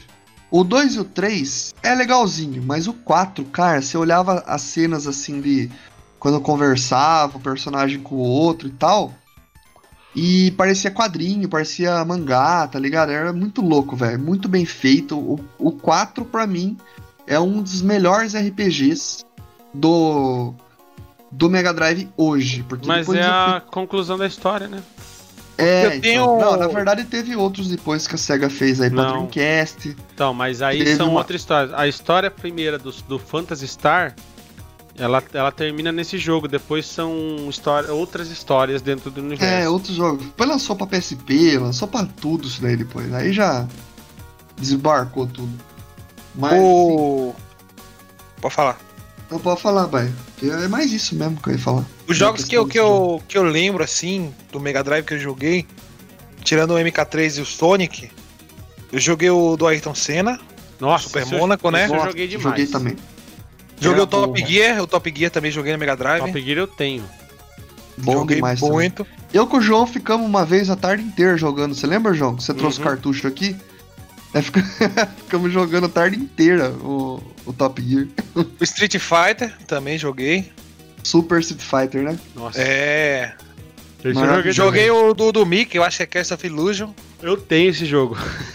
Bom pra cacete também. Bom demais. Bom E demais. joguei o FIFA Soccer. o jogava FIFA, não- não- eu não é gostava legal. muito do futebol. Futebol é minha praia, né? Esse jogo era E legal. O- Os que, eu- os que eu O- lembro e o show do milhão, lógico, né? Show do milhão. Joguei muito. os jogos Aí da série os jogos da série Illusion, mano, pro, pro Mega Drive, todos, todos são maravilhosos. Sim. O Cast of Illusion, daí tem acho que o Land of Illusion, se eu não me engano, que era com o Pato Donald, que você jogava tanto com, com o. Mickey e com o Pato Donald, daí você, os dois era mágico, você usava um, um tipo um plano assim, ó, de mágico, assim, que você transformava o- os bichinhos em, em animal da floresta. E o jogo ele tinha uma questão de cooperativo muito da hora, velho, que você não vê em jogo nenhum. Por exemplo, o Pato Donald, ele tem. A bunda dele é maior, né? Bumbuzinho, é. É, bumbuzinho ali. Bumbuzão. Aí você chegava numa parte do, do cenário que você tinha que passar por baixo de umas pedras. Aí você ia passar com o Mickey, você passava de boa. Só que o Pato Donald ficava enroscado. Aí você tinha que ir lá com o Mickey, pegar na mão do Donald, puxar e o player de lá forçando e forçando. Aí você conseguia Tá. puxar e sair pro outro lado, os dois caíam assim, ó. Isso daí era uma das coisas do cooperativo. Tinha também uma parte que você tinha que jogar a corda pro outro subir. Cara, era muito louco isso aí no jogo. Aí não tinha. Tá muito bem feito pra época, né, cara? Muito bem feito. Você procurava em qualquer outro jogo aí de, que você jogava de dois, você não tinha essa cooperação que você É. tinha nesse jogo. Os caras criou um novo estilo de gameplay, né? Um novo estilo, Sim, não, sim. não tinha.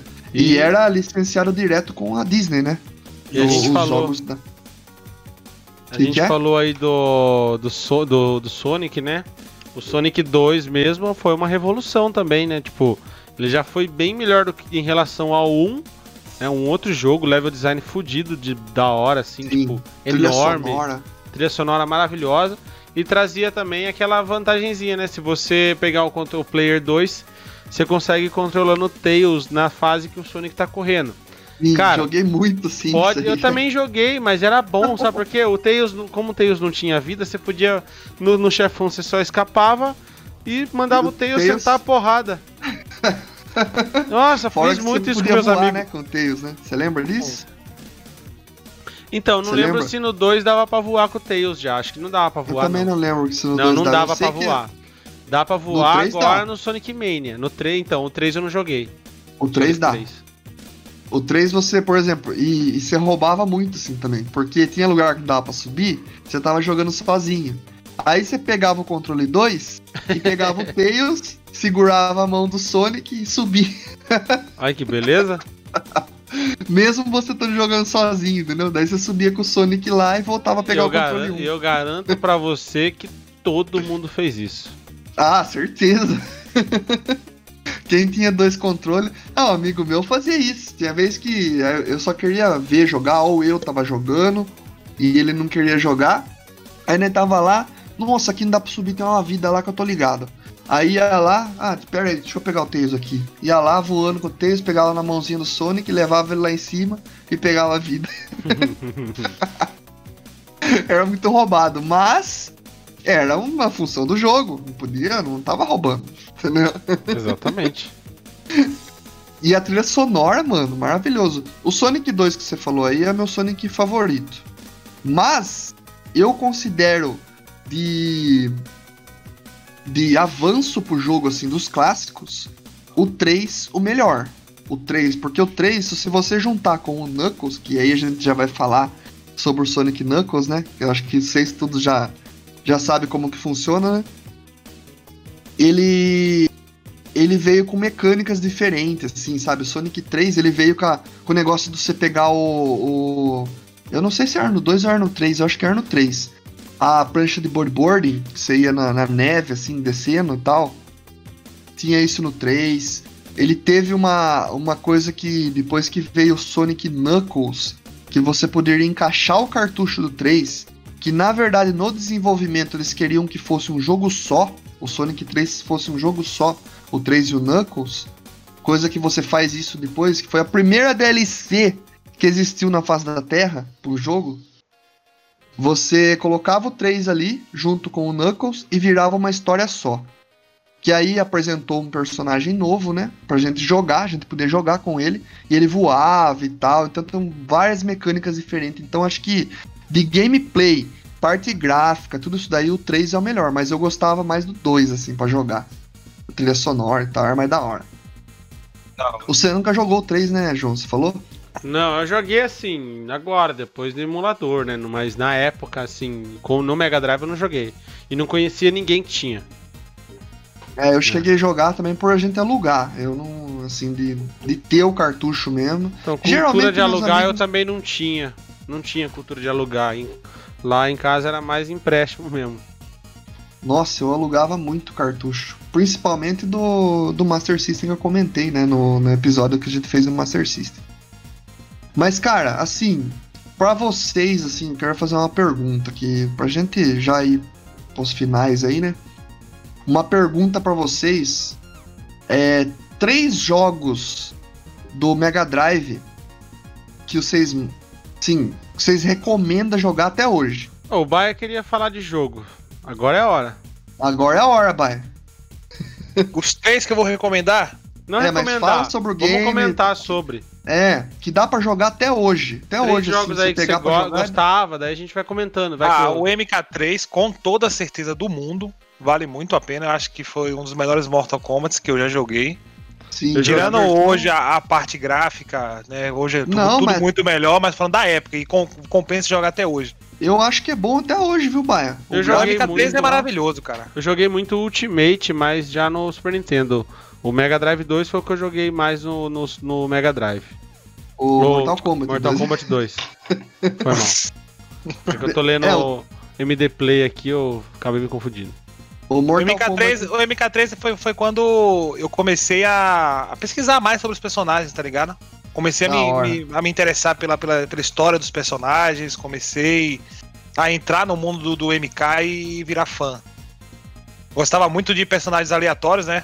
Tipo, todo mundo gostava de jogar com Sub-Zero, Scorpion, o Johnny Cage, a Sonya Blade, e eu não, eu preferi o Cabal.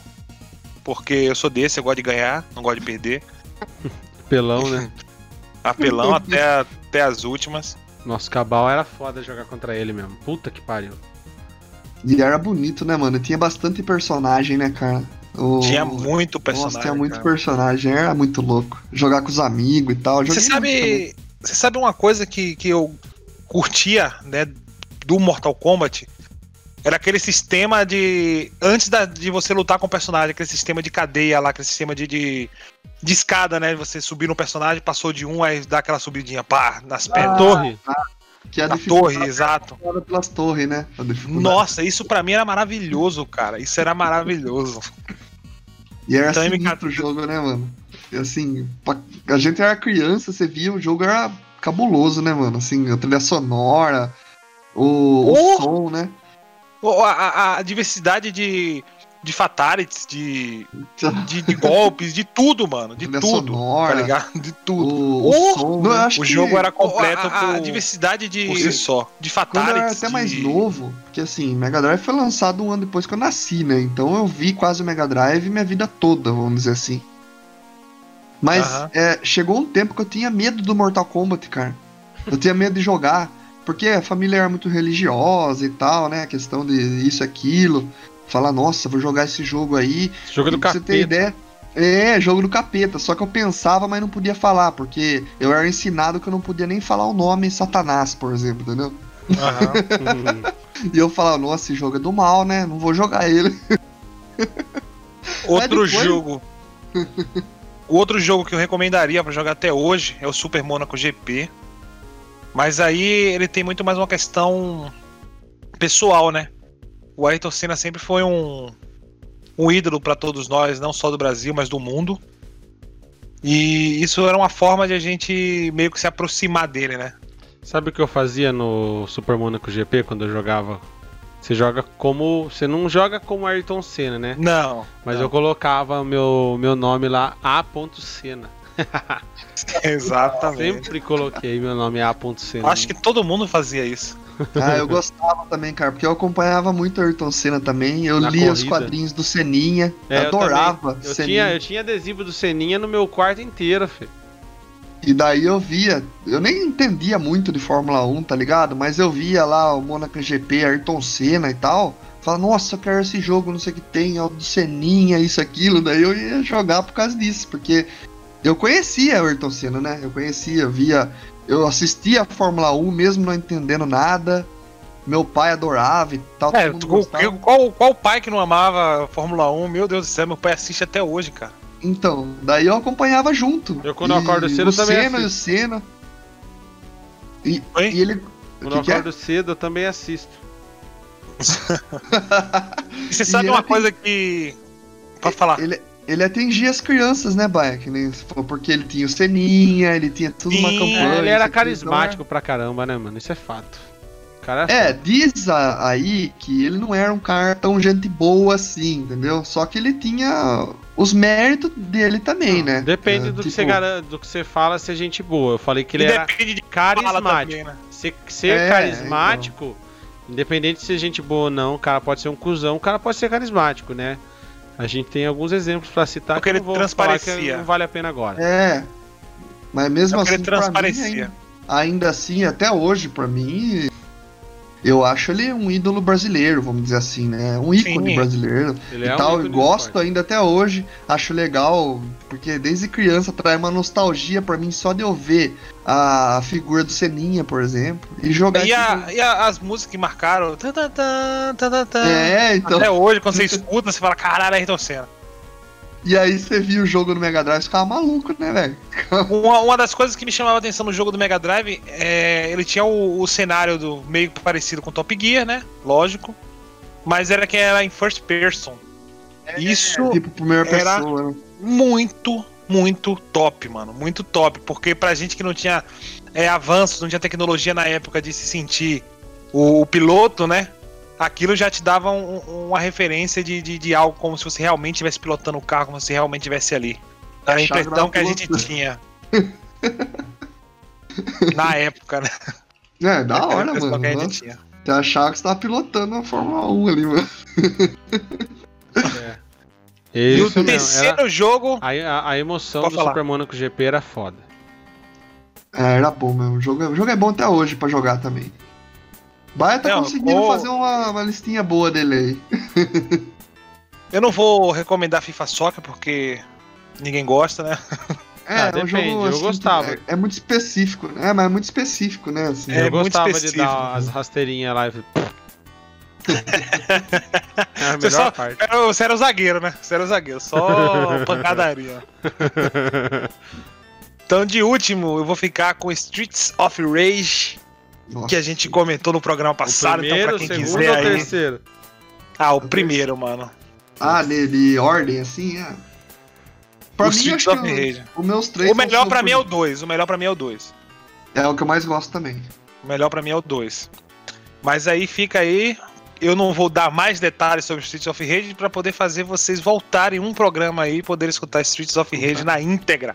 E a gente falou muito de todos os jogos lá, né? Até do lançamento aí. É, tá do lançamento. E o seu, João? Mega Cara, você quer fazer a sua? Ah, posso fazer. Então, Faz a aí. minha, eu tenho. Eu vou pôr aqui. é, o Castle of Illusion, que é um jogo bem nostálgico pra mim, tanto do Mega Drive como do Master System, mas do Master System a gente tem um programa falando sobre sobre tanto sobre o- esse jogo que a gente falou, né, e sobre o videogame. Mas pra mim o Castle of Illusion do Mega Drive também é bem nostálgico. Ele é diferente, né, assim e tal. E alugava bastante pra jogar. É um jogo simples, legal, divertido. Ele é bonito até hoje pra jogar. Não é um jogo tão difícil assim. Ele tem duas dificuldades, tem o easy e o normal. Aí no easy, até meu filho já terminou o jogo no easy. Porque dá pra qualquer um terminar. É mais pra mostrar como que o jogo funciona e tal. É, E já Aí é pra acostumar ele já a zerar jogos, Isso, né? Pra zerar já. E ele terminou, cara. Tem 4 anos de idade e terminou o, o Castle of Illusion no Easy. Aí Quem? no normal, as coisas já ficam Quem fez? mais Dante do ou que... Dimitri? O Dante. É, ele é mais viciado do que o Jimmy, né? É, pra jogo assim ele manja mais. então é um jogo que eu vejo eles jogar e eu falo assim, nossa, eu lembro quando eu jogava, e, cara, que jogo maravilhoso, a musiquinha e tal. Ele é bem desenho da Disney mesmo, tá ligado? Mas Um uma pergunta pra bem- você. Às vezes você não fica lá, se- seus filhos estão jogando, você fica lá deitado só admirando só e lembrando de tudo que você passou. É, mas é isso aí mesmo, essa é sensação que eu tenho. Tá ligado? De ficar, você fica deitado ali olhando seus filhos jogar e fala: Caraca, mano.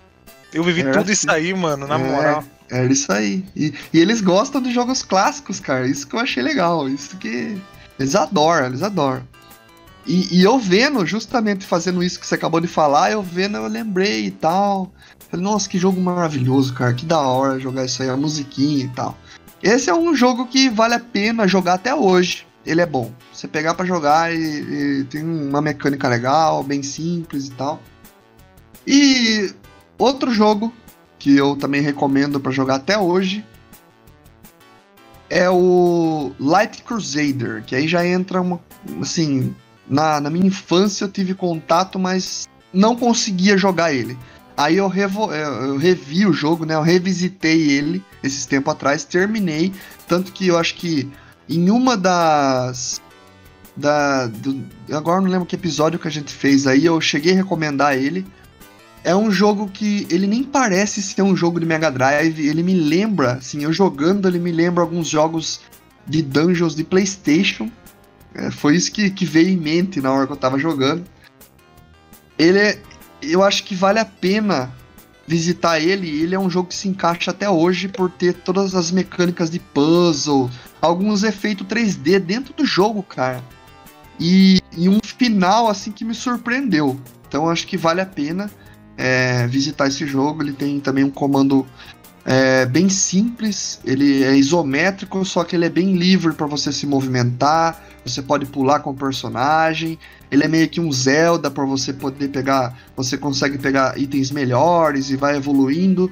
E mistura um pouco com Diablo, porque você vai descendo na dungeon cada vez mais, mais, mais, mais, enfrentando outros chefes também. Você Então, é um jogo que você já fez esse. Você já deu recomendação aqui no programa Sim, com esse jogo. É o né? que eu falei.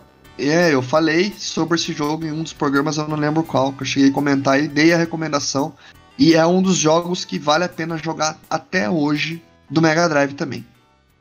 É, o terceiro jogo aí que eu recomendo e que começou no Mega Drive e que vale a pena é um jogo de corrida também, que é o Road Rash.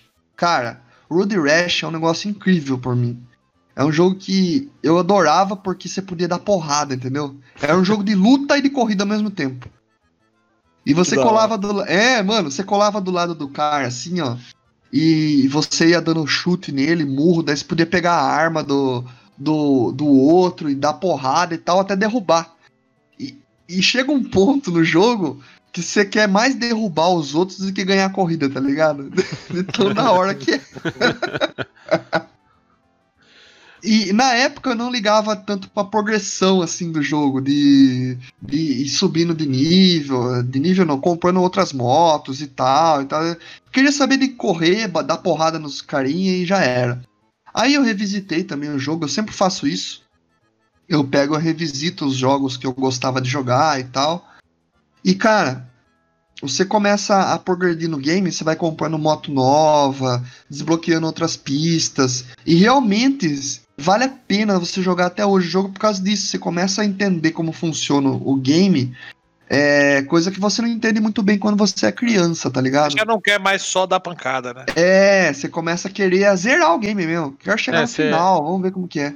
Aproveitar Que que é? mais daquele conteúdo, né? Do conteúdo do game, né? Essa é a questão. Isso, você- começa a aproveitar mais o conteúdo do game. Coisa que eu faço, eu, é, os jogos que eu lembro na minha infância que eu joguei, eu revisito hoje, pra mim é reaproveitar e entender como funciona a mecânica do game. E o Road Rash é um que dá pra jogar até hoje, cara. Vira até objeto de cons- estudo, né?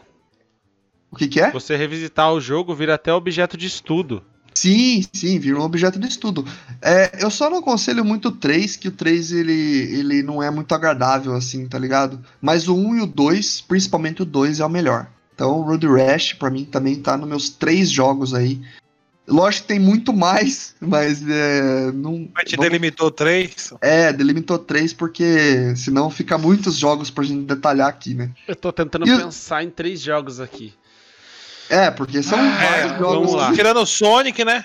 É, tirando. Quais são os outros dois? Porra, é, beleza, né? Agora você acabou de fuder a minha lista. tá bom. É, vamos lá, eu vou começar de uma lista de baixo pra cima. É, nossa, terceiro É, não jogo. precisa ser qual é o melhor, porque Não, todos tá, vai vamos lá, ser três bom, jogos. entendeu? É mais o mais fácil de lembrar. Um jogo que eu adorava jogar, que eu preciso revisitar porque ele era extremamente difícil na minha, na, na minha infância. Ele ia ficando mais difícil, que as fases iam ficando mais elaboradas com o tempo. Revenge of Shinobi. Ah, Hum, bom. o Shinobi 3 é a continuação dele. Aí eu- eu- o Shinobi 3 é um pouco mais frenético. O, o- o Revenge of Shinobi ele é mais cadenciado na questão de. Né, É mais de- de parecido com o primeiro Shinobi, né? Vamos Sim, ele é assim. mais cadenciadão, então você tem que, tem que pensar bem no que você vai fazer, né? O jogo, o dano, o dano é violento, você meio que quase morre no dano, num dano só, então você se fode muito. É, E mais puxado tem- por arcade. É muito estratégico o jogo. Então, assim, eu, eu adoro esse jogo porque, sim, você joga uma vez e você morre pra reaprender. Tipo, você morre, morreu no jogo, você a- vai aprendendo a, a lidar com a mecânica do jogo, com os, com os chefes e tudo mais. Né? É uma experiência bastante desafiadora e bastante frustrante, dependendo do nível de jogador que você é. Ah, o segundo jogo. ah, tava na minha cabeça agora, mano. Ah, Toijan Ear. Esse jogo Ah, você adora esse jogo. um dos melhores jogos que eu já joguei na minha vida, mano. Sem brincadeira. Sabe? Era divertido, era engraçado, era, sabe, desafiador, porque querendo ou não, chega algumas horas do jogo, os personagens lá te atrapalham bastante. E eu fui descobrir um bônus desse jogo, tipo, depois de anos que eu tive o jogo, né? Descobri a fase zero. Eu nem lembro quem contou pra mim que tinha fase zero e era muito, foi muito louco descobrir a fase zero no Toejan Euro, tá ligado? É, aí, nossa, foda, o jogo era foda. E o terceiro jogo, Você chegou até. Você chegou até a mostrar pra mim essa fase zero aí. cheguei eu porque é fácil de sabia. chegar nela, é. A fase zero é simples.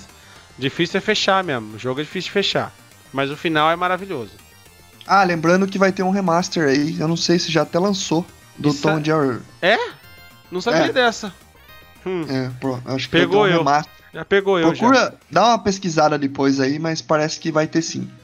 E que assim, eu demorei pra fechar o Tom Jan Euro porque eu não manjava dos inglês quando era criança.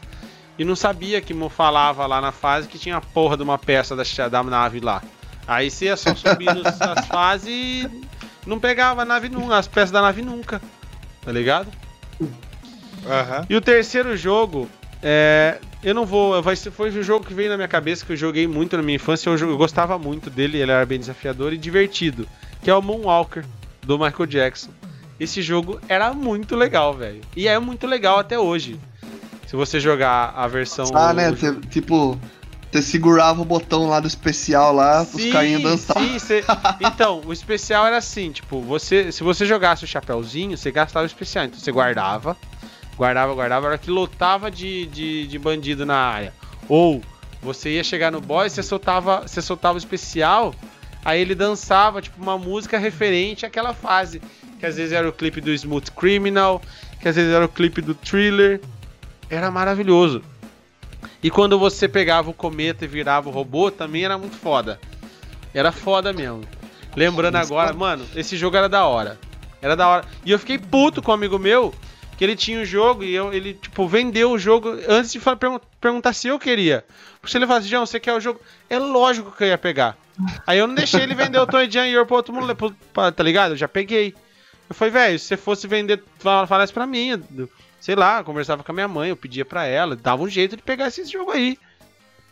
Era bem nostálgico por mim. E era esse mesmo o- amigo meu que tinha o, a ret- o, o adaptador lá, o supercomputer lá, que adaptava o Mega Drive pro retrocompatibilidade com o Master System. Aí a gente jogava Lemmings lá. E a última recomendação, que eu acho que é a recomendação dos três, mas que a gente não vai se aprofundar muito porque a gente pretende fazer um programa sobre. Fica aí a recomendação do Sonic do Mega Drive. É, o Sonic 1 é legal, mas o 2 é bem melhor.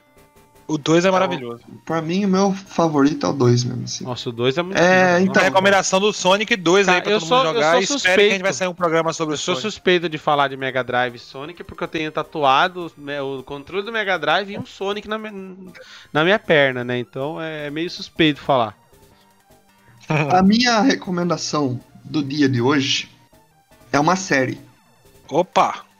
Uma série que chama Into the Night. Uma série francesa. Na verdade é, adentro, é Noite Adentro, se você procurar em português no Netflix. Tudo aí dentro, é isso? É, é, não, é Into the Normas, Night. vai, das normas. É, Noite Adentro. É uma série que, enquanto, enquanto a, a galera tá num voo de avião, o mundo tá num caos. Acontece uma, um cataclisma mundial aí e tal. É o fim do mundo, entendeu? Ah, E, e aí desenrola a história enquanto eles estão dentro desse avião. Eu acho que vale a pena uma série aí que tem seis episódios. Acho que vale a pena conferir, bem legal a série. Eu matei ela aí semana passada, assisti aí e gostei bastante. E aí? Jotinha Neto. A minha recomendação é um filme do Estúdio Ghibli que tá disponível no, no streaming da Nossa, Netflix. tá matando todos, né? Chama-se Marnie. Marnie é, é um filme que conta a história de uma menina que ela conhece uma amiga quando ela precisa ir para uma.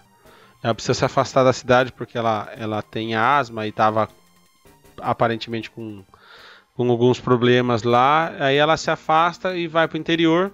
Nisso ela conhece uma menina chamada Marnie. Aí a história desenrola lá. Então, uma recomendação, um filme muito bonito. É muito legal a história. Uma história de amor fraterno. Quem tiver aí sem, sem ideias pro que assistir esse final de semana, cola lá. Filme muito bonito. E animação maravilhosa, porque é um filme um pouco mais recente do estúdio Ghibli. Então a qualidade da animação é espetacular. Definição, tudo foda. Nossa, da hora. Pegando o gancho de amor fraterno aí que o João comentou, a minha recomendação de hoje não tem nada a ver com série, não tem nada a ver com jogo, não tem nada a ver com anime, não tem nada a ver com HQ. Eu. Amanhã, pra quem ainda não sabe, né? Amanhã é dia das mães. Tem gente que acha que não, né, mãe? É, pelo amor de Deus. Pra quem ainda não sabe, amanhã é dia das mães. E eu comentando com a minha mãe, conversando com ela, perguntei o que ela gostaria de ganhar no dia das mães. E eu fico cada vez mais, mais surpreso, mais impressionado com, com o quanto a minha mãe tem, tem para me ensinar, tá ligado? Um, eu acho que ela é um ser iluminado, ó, um ser maravilhoso. Ela chegou pra mim e falou: Filho, você sabe o que eu quero ganhar? Eu quero que nesse dia das mães você procure uma mãe em Piracicaba que esteja passando dificuldades nessa pandemia e faça uma doação pra ela. E você eu já achou? meio que. Eu fiquei meio que sem reação, tá ligado? Eu fiquei meio, caraca, mano. Você sabe quando você é pego, quando você é pego de surpresa e, e Você não sabe nem o que falar, você não sabe nem como reagir. Foi dessa forma que eu me senti com, com o pedido da minha mãe. e Já fala, fiz essa doação Tá bom, já. né? Pode deixar. Já fiz essa doação e a minha recomendação de hoje, cara, é que se você tem condições, se você pode, faça uma doação para uma mãe que esteja necessitada aí. Vamos fazer um, um Dia das Mães diferente, um Dia das Mães feliz para quem realmente precisa, quem realmente necessita. Isso, É, ajudar o próximo, gente né? Que, que tem Pensar condição e, e pode fazer um, um- pelo menos um pouquinho, né? Pra ajudar, né? Não precisa ser muito não, faz um pouquinho É. que já. E para você que tem mãe, cara, abrace sua mãe, beije sua mãe, abrace, mame, diga que ela é maravilhosa, faça tudo em prol dela aí, porque passa muito rápido e a vida a gente não pode desperdiçar esses momentos, né? Então eu queria Lógico dizer que, com, com toda a recomendação também de segurança que a gente tá na pandemia, né? Então, Claro, dia das claro, mães claro. e tal, você tá protegendo a sua mãe, você tá protegendo seu pai, então... Se sua mãe mora com você É, e você não, não sai tanto de casa, não precisa sair de casa para trabalhar ou tá podendo fazer a, a- a medida de proteção aí de isolamento durante a quarentena, aproveita, abraça sua mãe, né? Aproveita aí a presença dela, né?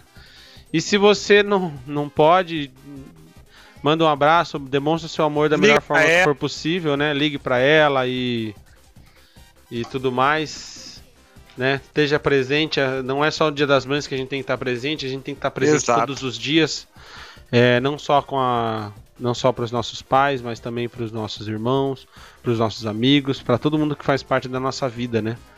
e... Valorize, cara, porque é, ter distância, né? Ficar distante é, foda, complicado, né? E antes da gente Foda. finalizar também, deixar os parabéns para todas as mães, né? É, Que amanhã é um dia muito especial. As guerreiras aí, né? Que conseguiu é, Que nos É, aturou. trans- transformar no que a gente é hoje, né? Porque sem elas a gente não seria nada. Então, parabéns para todas as mães. E um- eu vou dar um parabéns especial para minha mãe, porque hoje é aniversário dela. Então vou deixar aqui- feliz aniversário, Ô, feliz aniversário, Rosana. Tudo de bom. Vou deixar o parabéns pra ela aqui. Sem ela não seria nada até hoje. Ela me ajuda muito. Então eu não sei o que seria da minha vida sem minha mãe. Então parabéns e amo muito. Amo muito demais. e é isso aí, né, galera? Vamos finalizar? Beleza, esse foi, galera, mais um sábado à tarde. Muito obrigado aí quem tá com a gente até agora, quem, quem acompanha a gente aí, quem compartilha. Todo mundo aí que faz parte da nossa comunidade, da nossa família aqui da Frequência 8 Bit. É, primeiramente, aí quem tá ouvindo o nosso podcast, ou aí você que chegou no final, quiser acompanhar mais do nosso trabalho, é, nas nossas redes sociais, segue a gente lá no Instagram, arroba Frequência 8 Bit, Twitter, arroba Frequência 8 Bit, né? Ah, pode procurar também no Facebook, no YouTube, Frequência 8 Bit, e agora também na twitch.tv barra Frequência 8 Bit, segue lá. É, de vez em quando a gente abre umas gameplay lá, eu e o Baia. O Beto não aparece muito porque ele fica jogando o último online. Então aí é, aí é foda, né? Eu não jogo ah, vou aí. trazer. Mas vou trazer uns videozinhos de UO lá na- no nosso YouTube lá, que já Mas tá gravado e Se preparadinho. você aqui já. quiser também, é só você pegar a chave e fazer a gameplay do sua de última no, no nosso canal da frequência, mano. Então, mas eu vou colocar. Então, aí que tá o problema. Vamos Tô- tacar uma internet aí, aí a gente faz É, tudo. então, infelizmente eu tô meio carente de internet aqui, né? Tá bem complicado, mas a, a ideia é melhorar. A minha ideia é melhorar isso daí e eu poder trazer também algumas livezinhas aí de alguns games que eu ultimamente tô jogando também. E é isso aí. Bom, semana que vem tem mais, com certeza, pode esperar. E aí, durante a semana, sai o nosso podcast. Fica ligado aí. Muito obrigado a quem teve aí. Sim, Amanhã. ah, e o nosso podcast, se você tem um amigo que você quer recomendar e tal. Ah, viu, tem um podcast lá de uma galera que eu escuto, eles têm um programa ao vivo todo sábado e tal. Dá uma olhadinha no podcast, recomenda também pros seus amigos, passa aí É. pra, pra galera aí, um vai passando pro outro e todo mundo vai conhecendo e vem participar junto com a gente aqui. Eu esqueci até Exatamente. de falar aí, ó, Nosso o podcast, podcast- do- dos parceiros aí, ó. O parceiro meu, participei do último programa do Papo de Atlético, falando um pouquinho sobre o Interpira aí. Já tá disponível no Spotify. Pra quem quiser conhecer um pouquinho mais, quem quiser também me escutar Hum. e descobrir um pouquinho mais sobre o Interpira, Papo de Atlética é o nome do podcast. Tem disponível no Spotify e eles estão presentes em todas as redes sociais: Instagram, Facebook e derivados. É isso. Demorou. Beleza? Muito obrigado, galera. Tenham um bom final de semana, né? Uma boa semana pra vocês também. Um feliz Dia das Mães. E é isso aí. Até semana que vem. Tchau, tchau. Valeu, falou, abraço. Valeu, rapaziada. Até mais.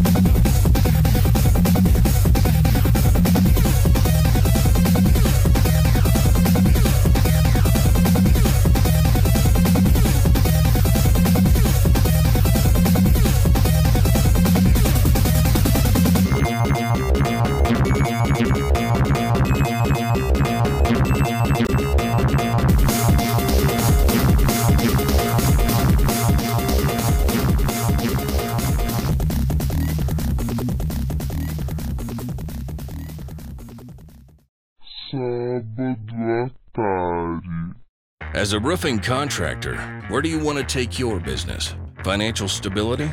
Consistent growth? Or are you working towards a nicer house, a way to pay for your kids' college? Wherever you're going, GAF has contractor programs and tools to help you get there. Fast and affordable digital measurements, rewards programs, weather alerts, expert training, steep slope and low slope roofing products, all to help you grow your business. To find out more, visit gaf.com/get there. You've worked so hard for all the things you have the salary, the status, the success. And with that image, there's a drink one to unwind, one to loosen up, one to take the edge off. But how do you know when a drink is more than just a drink? We get it. We can help. Karen's Grandview program has been helping accomplished people just like you regain their lives. Talk to us. Visit karen.org/grandview. Rule the day the plant based way with the new vegan mixed berry from Smoothie King. Powered by whole, non GMO fruits, oat milk, and vegan protein, it's a dairy free, plant based smoothie you can feel great about. With 13 grams of protein and half your daily fiber, it's an easy way to get the essential nutrients your body craves. Skip the line and order online for pickup or delivery. Smoothie King, rule the day.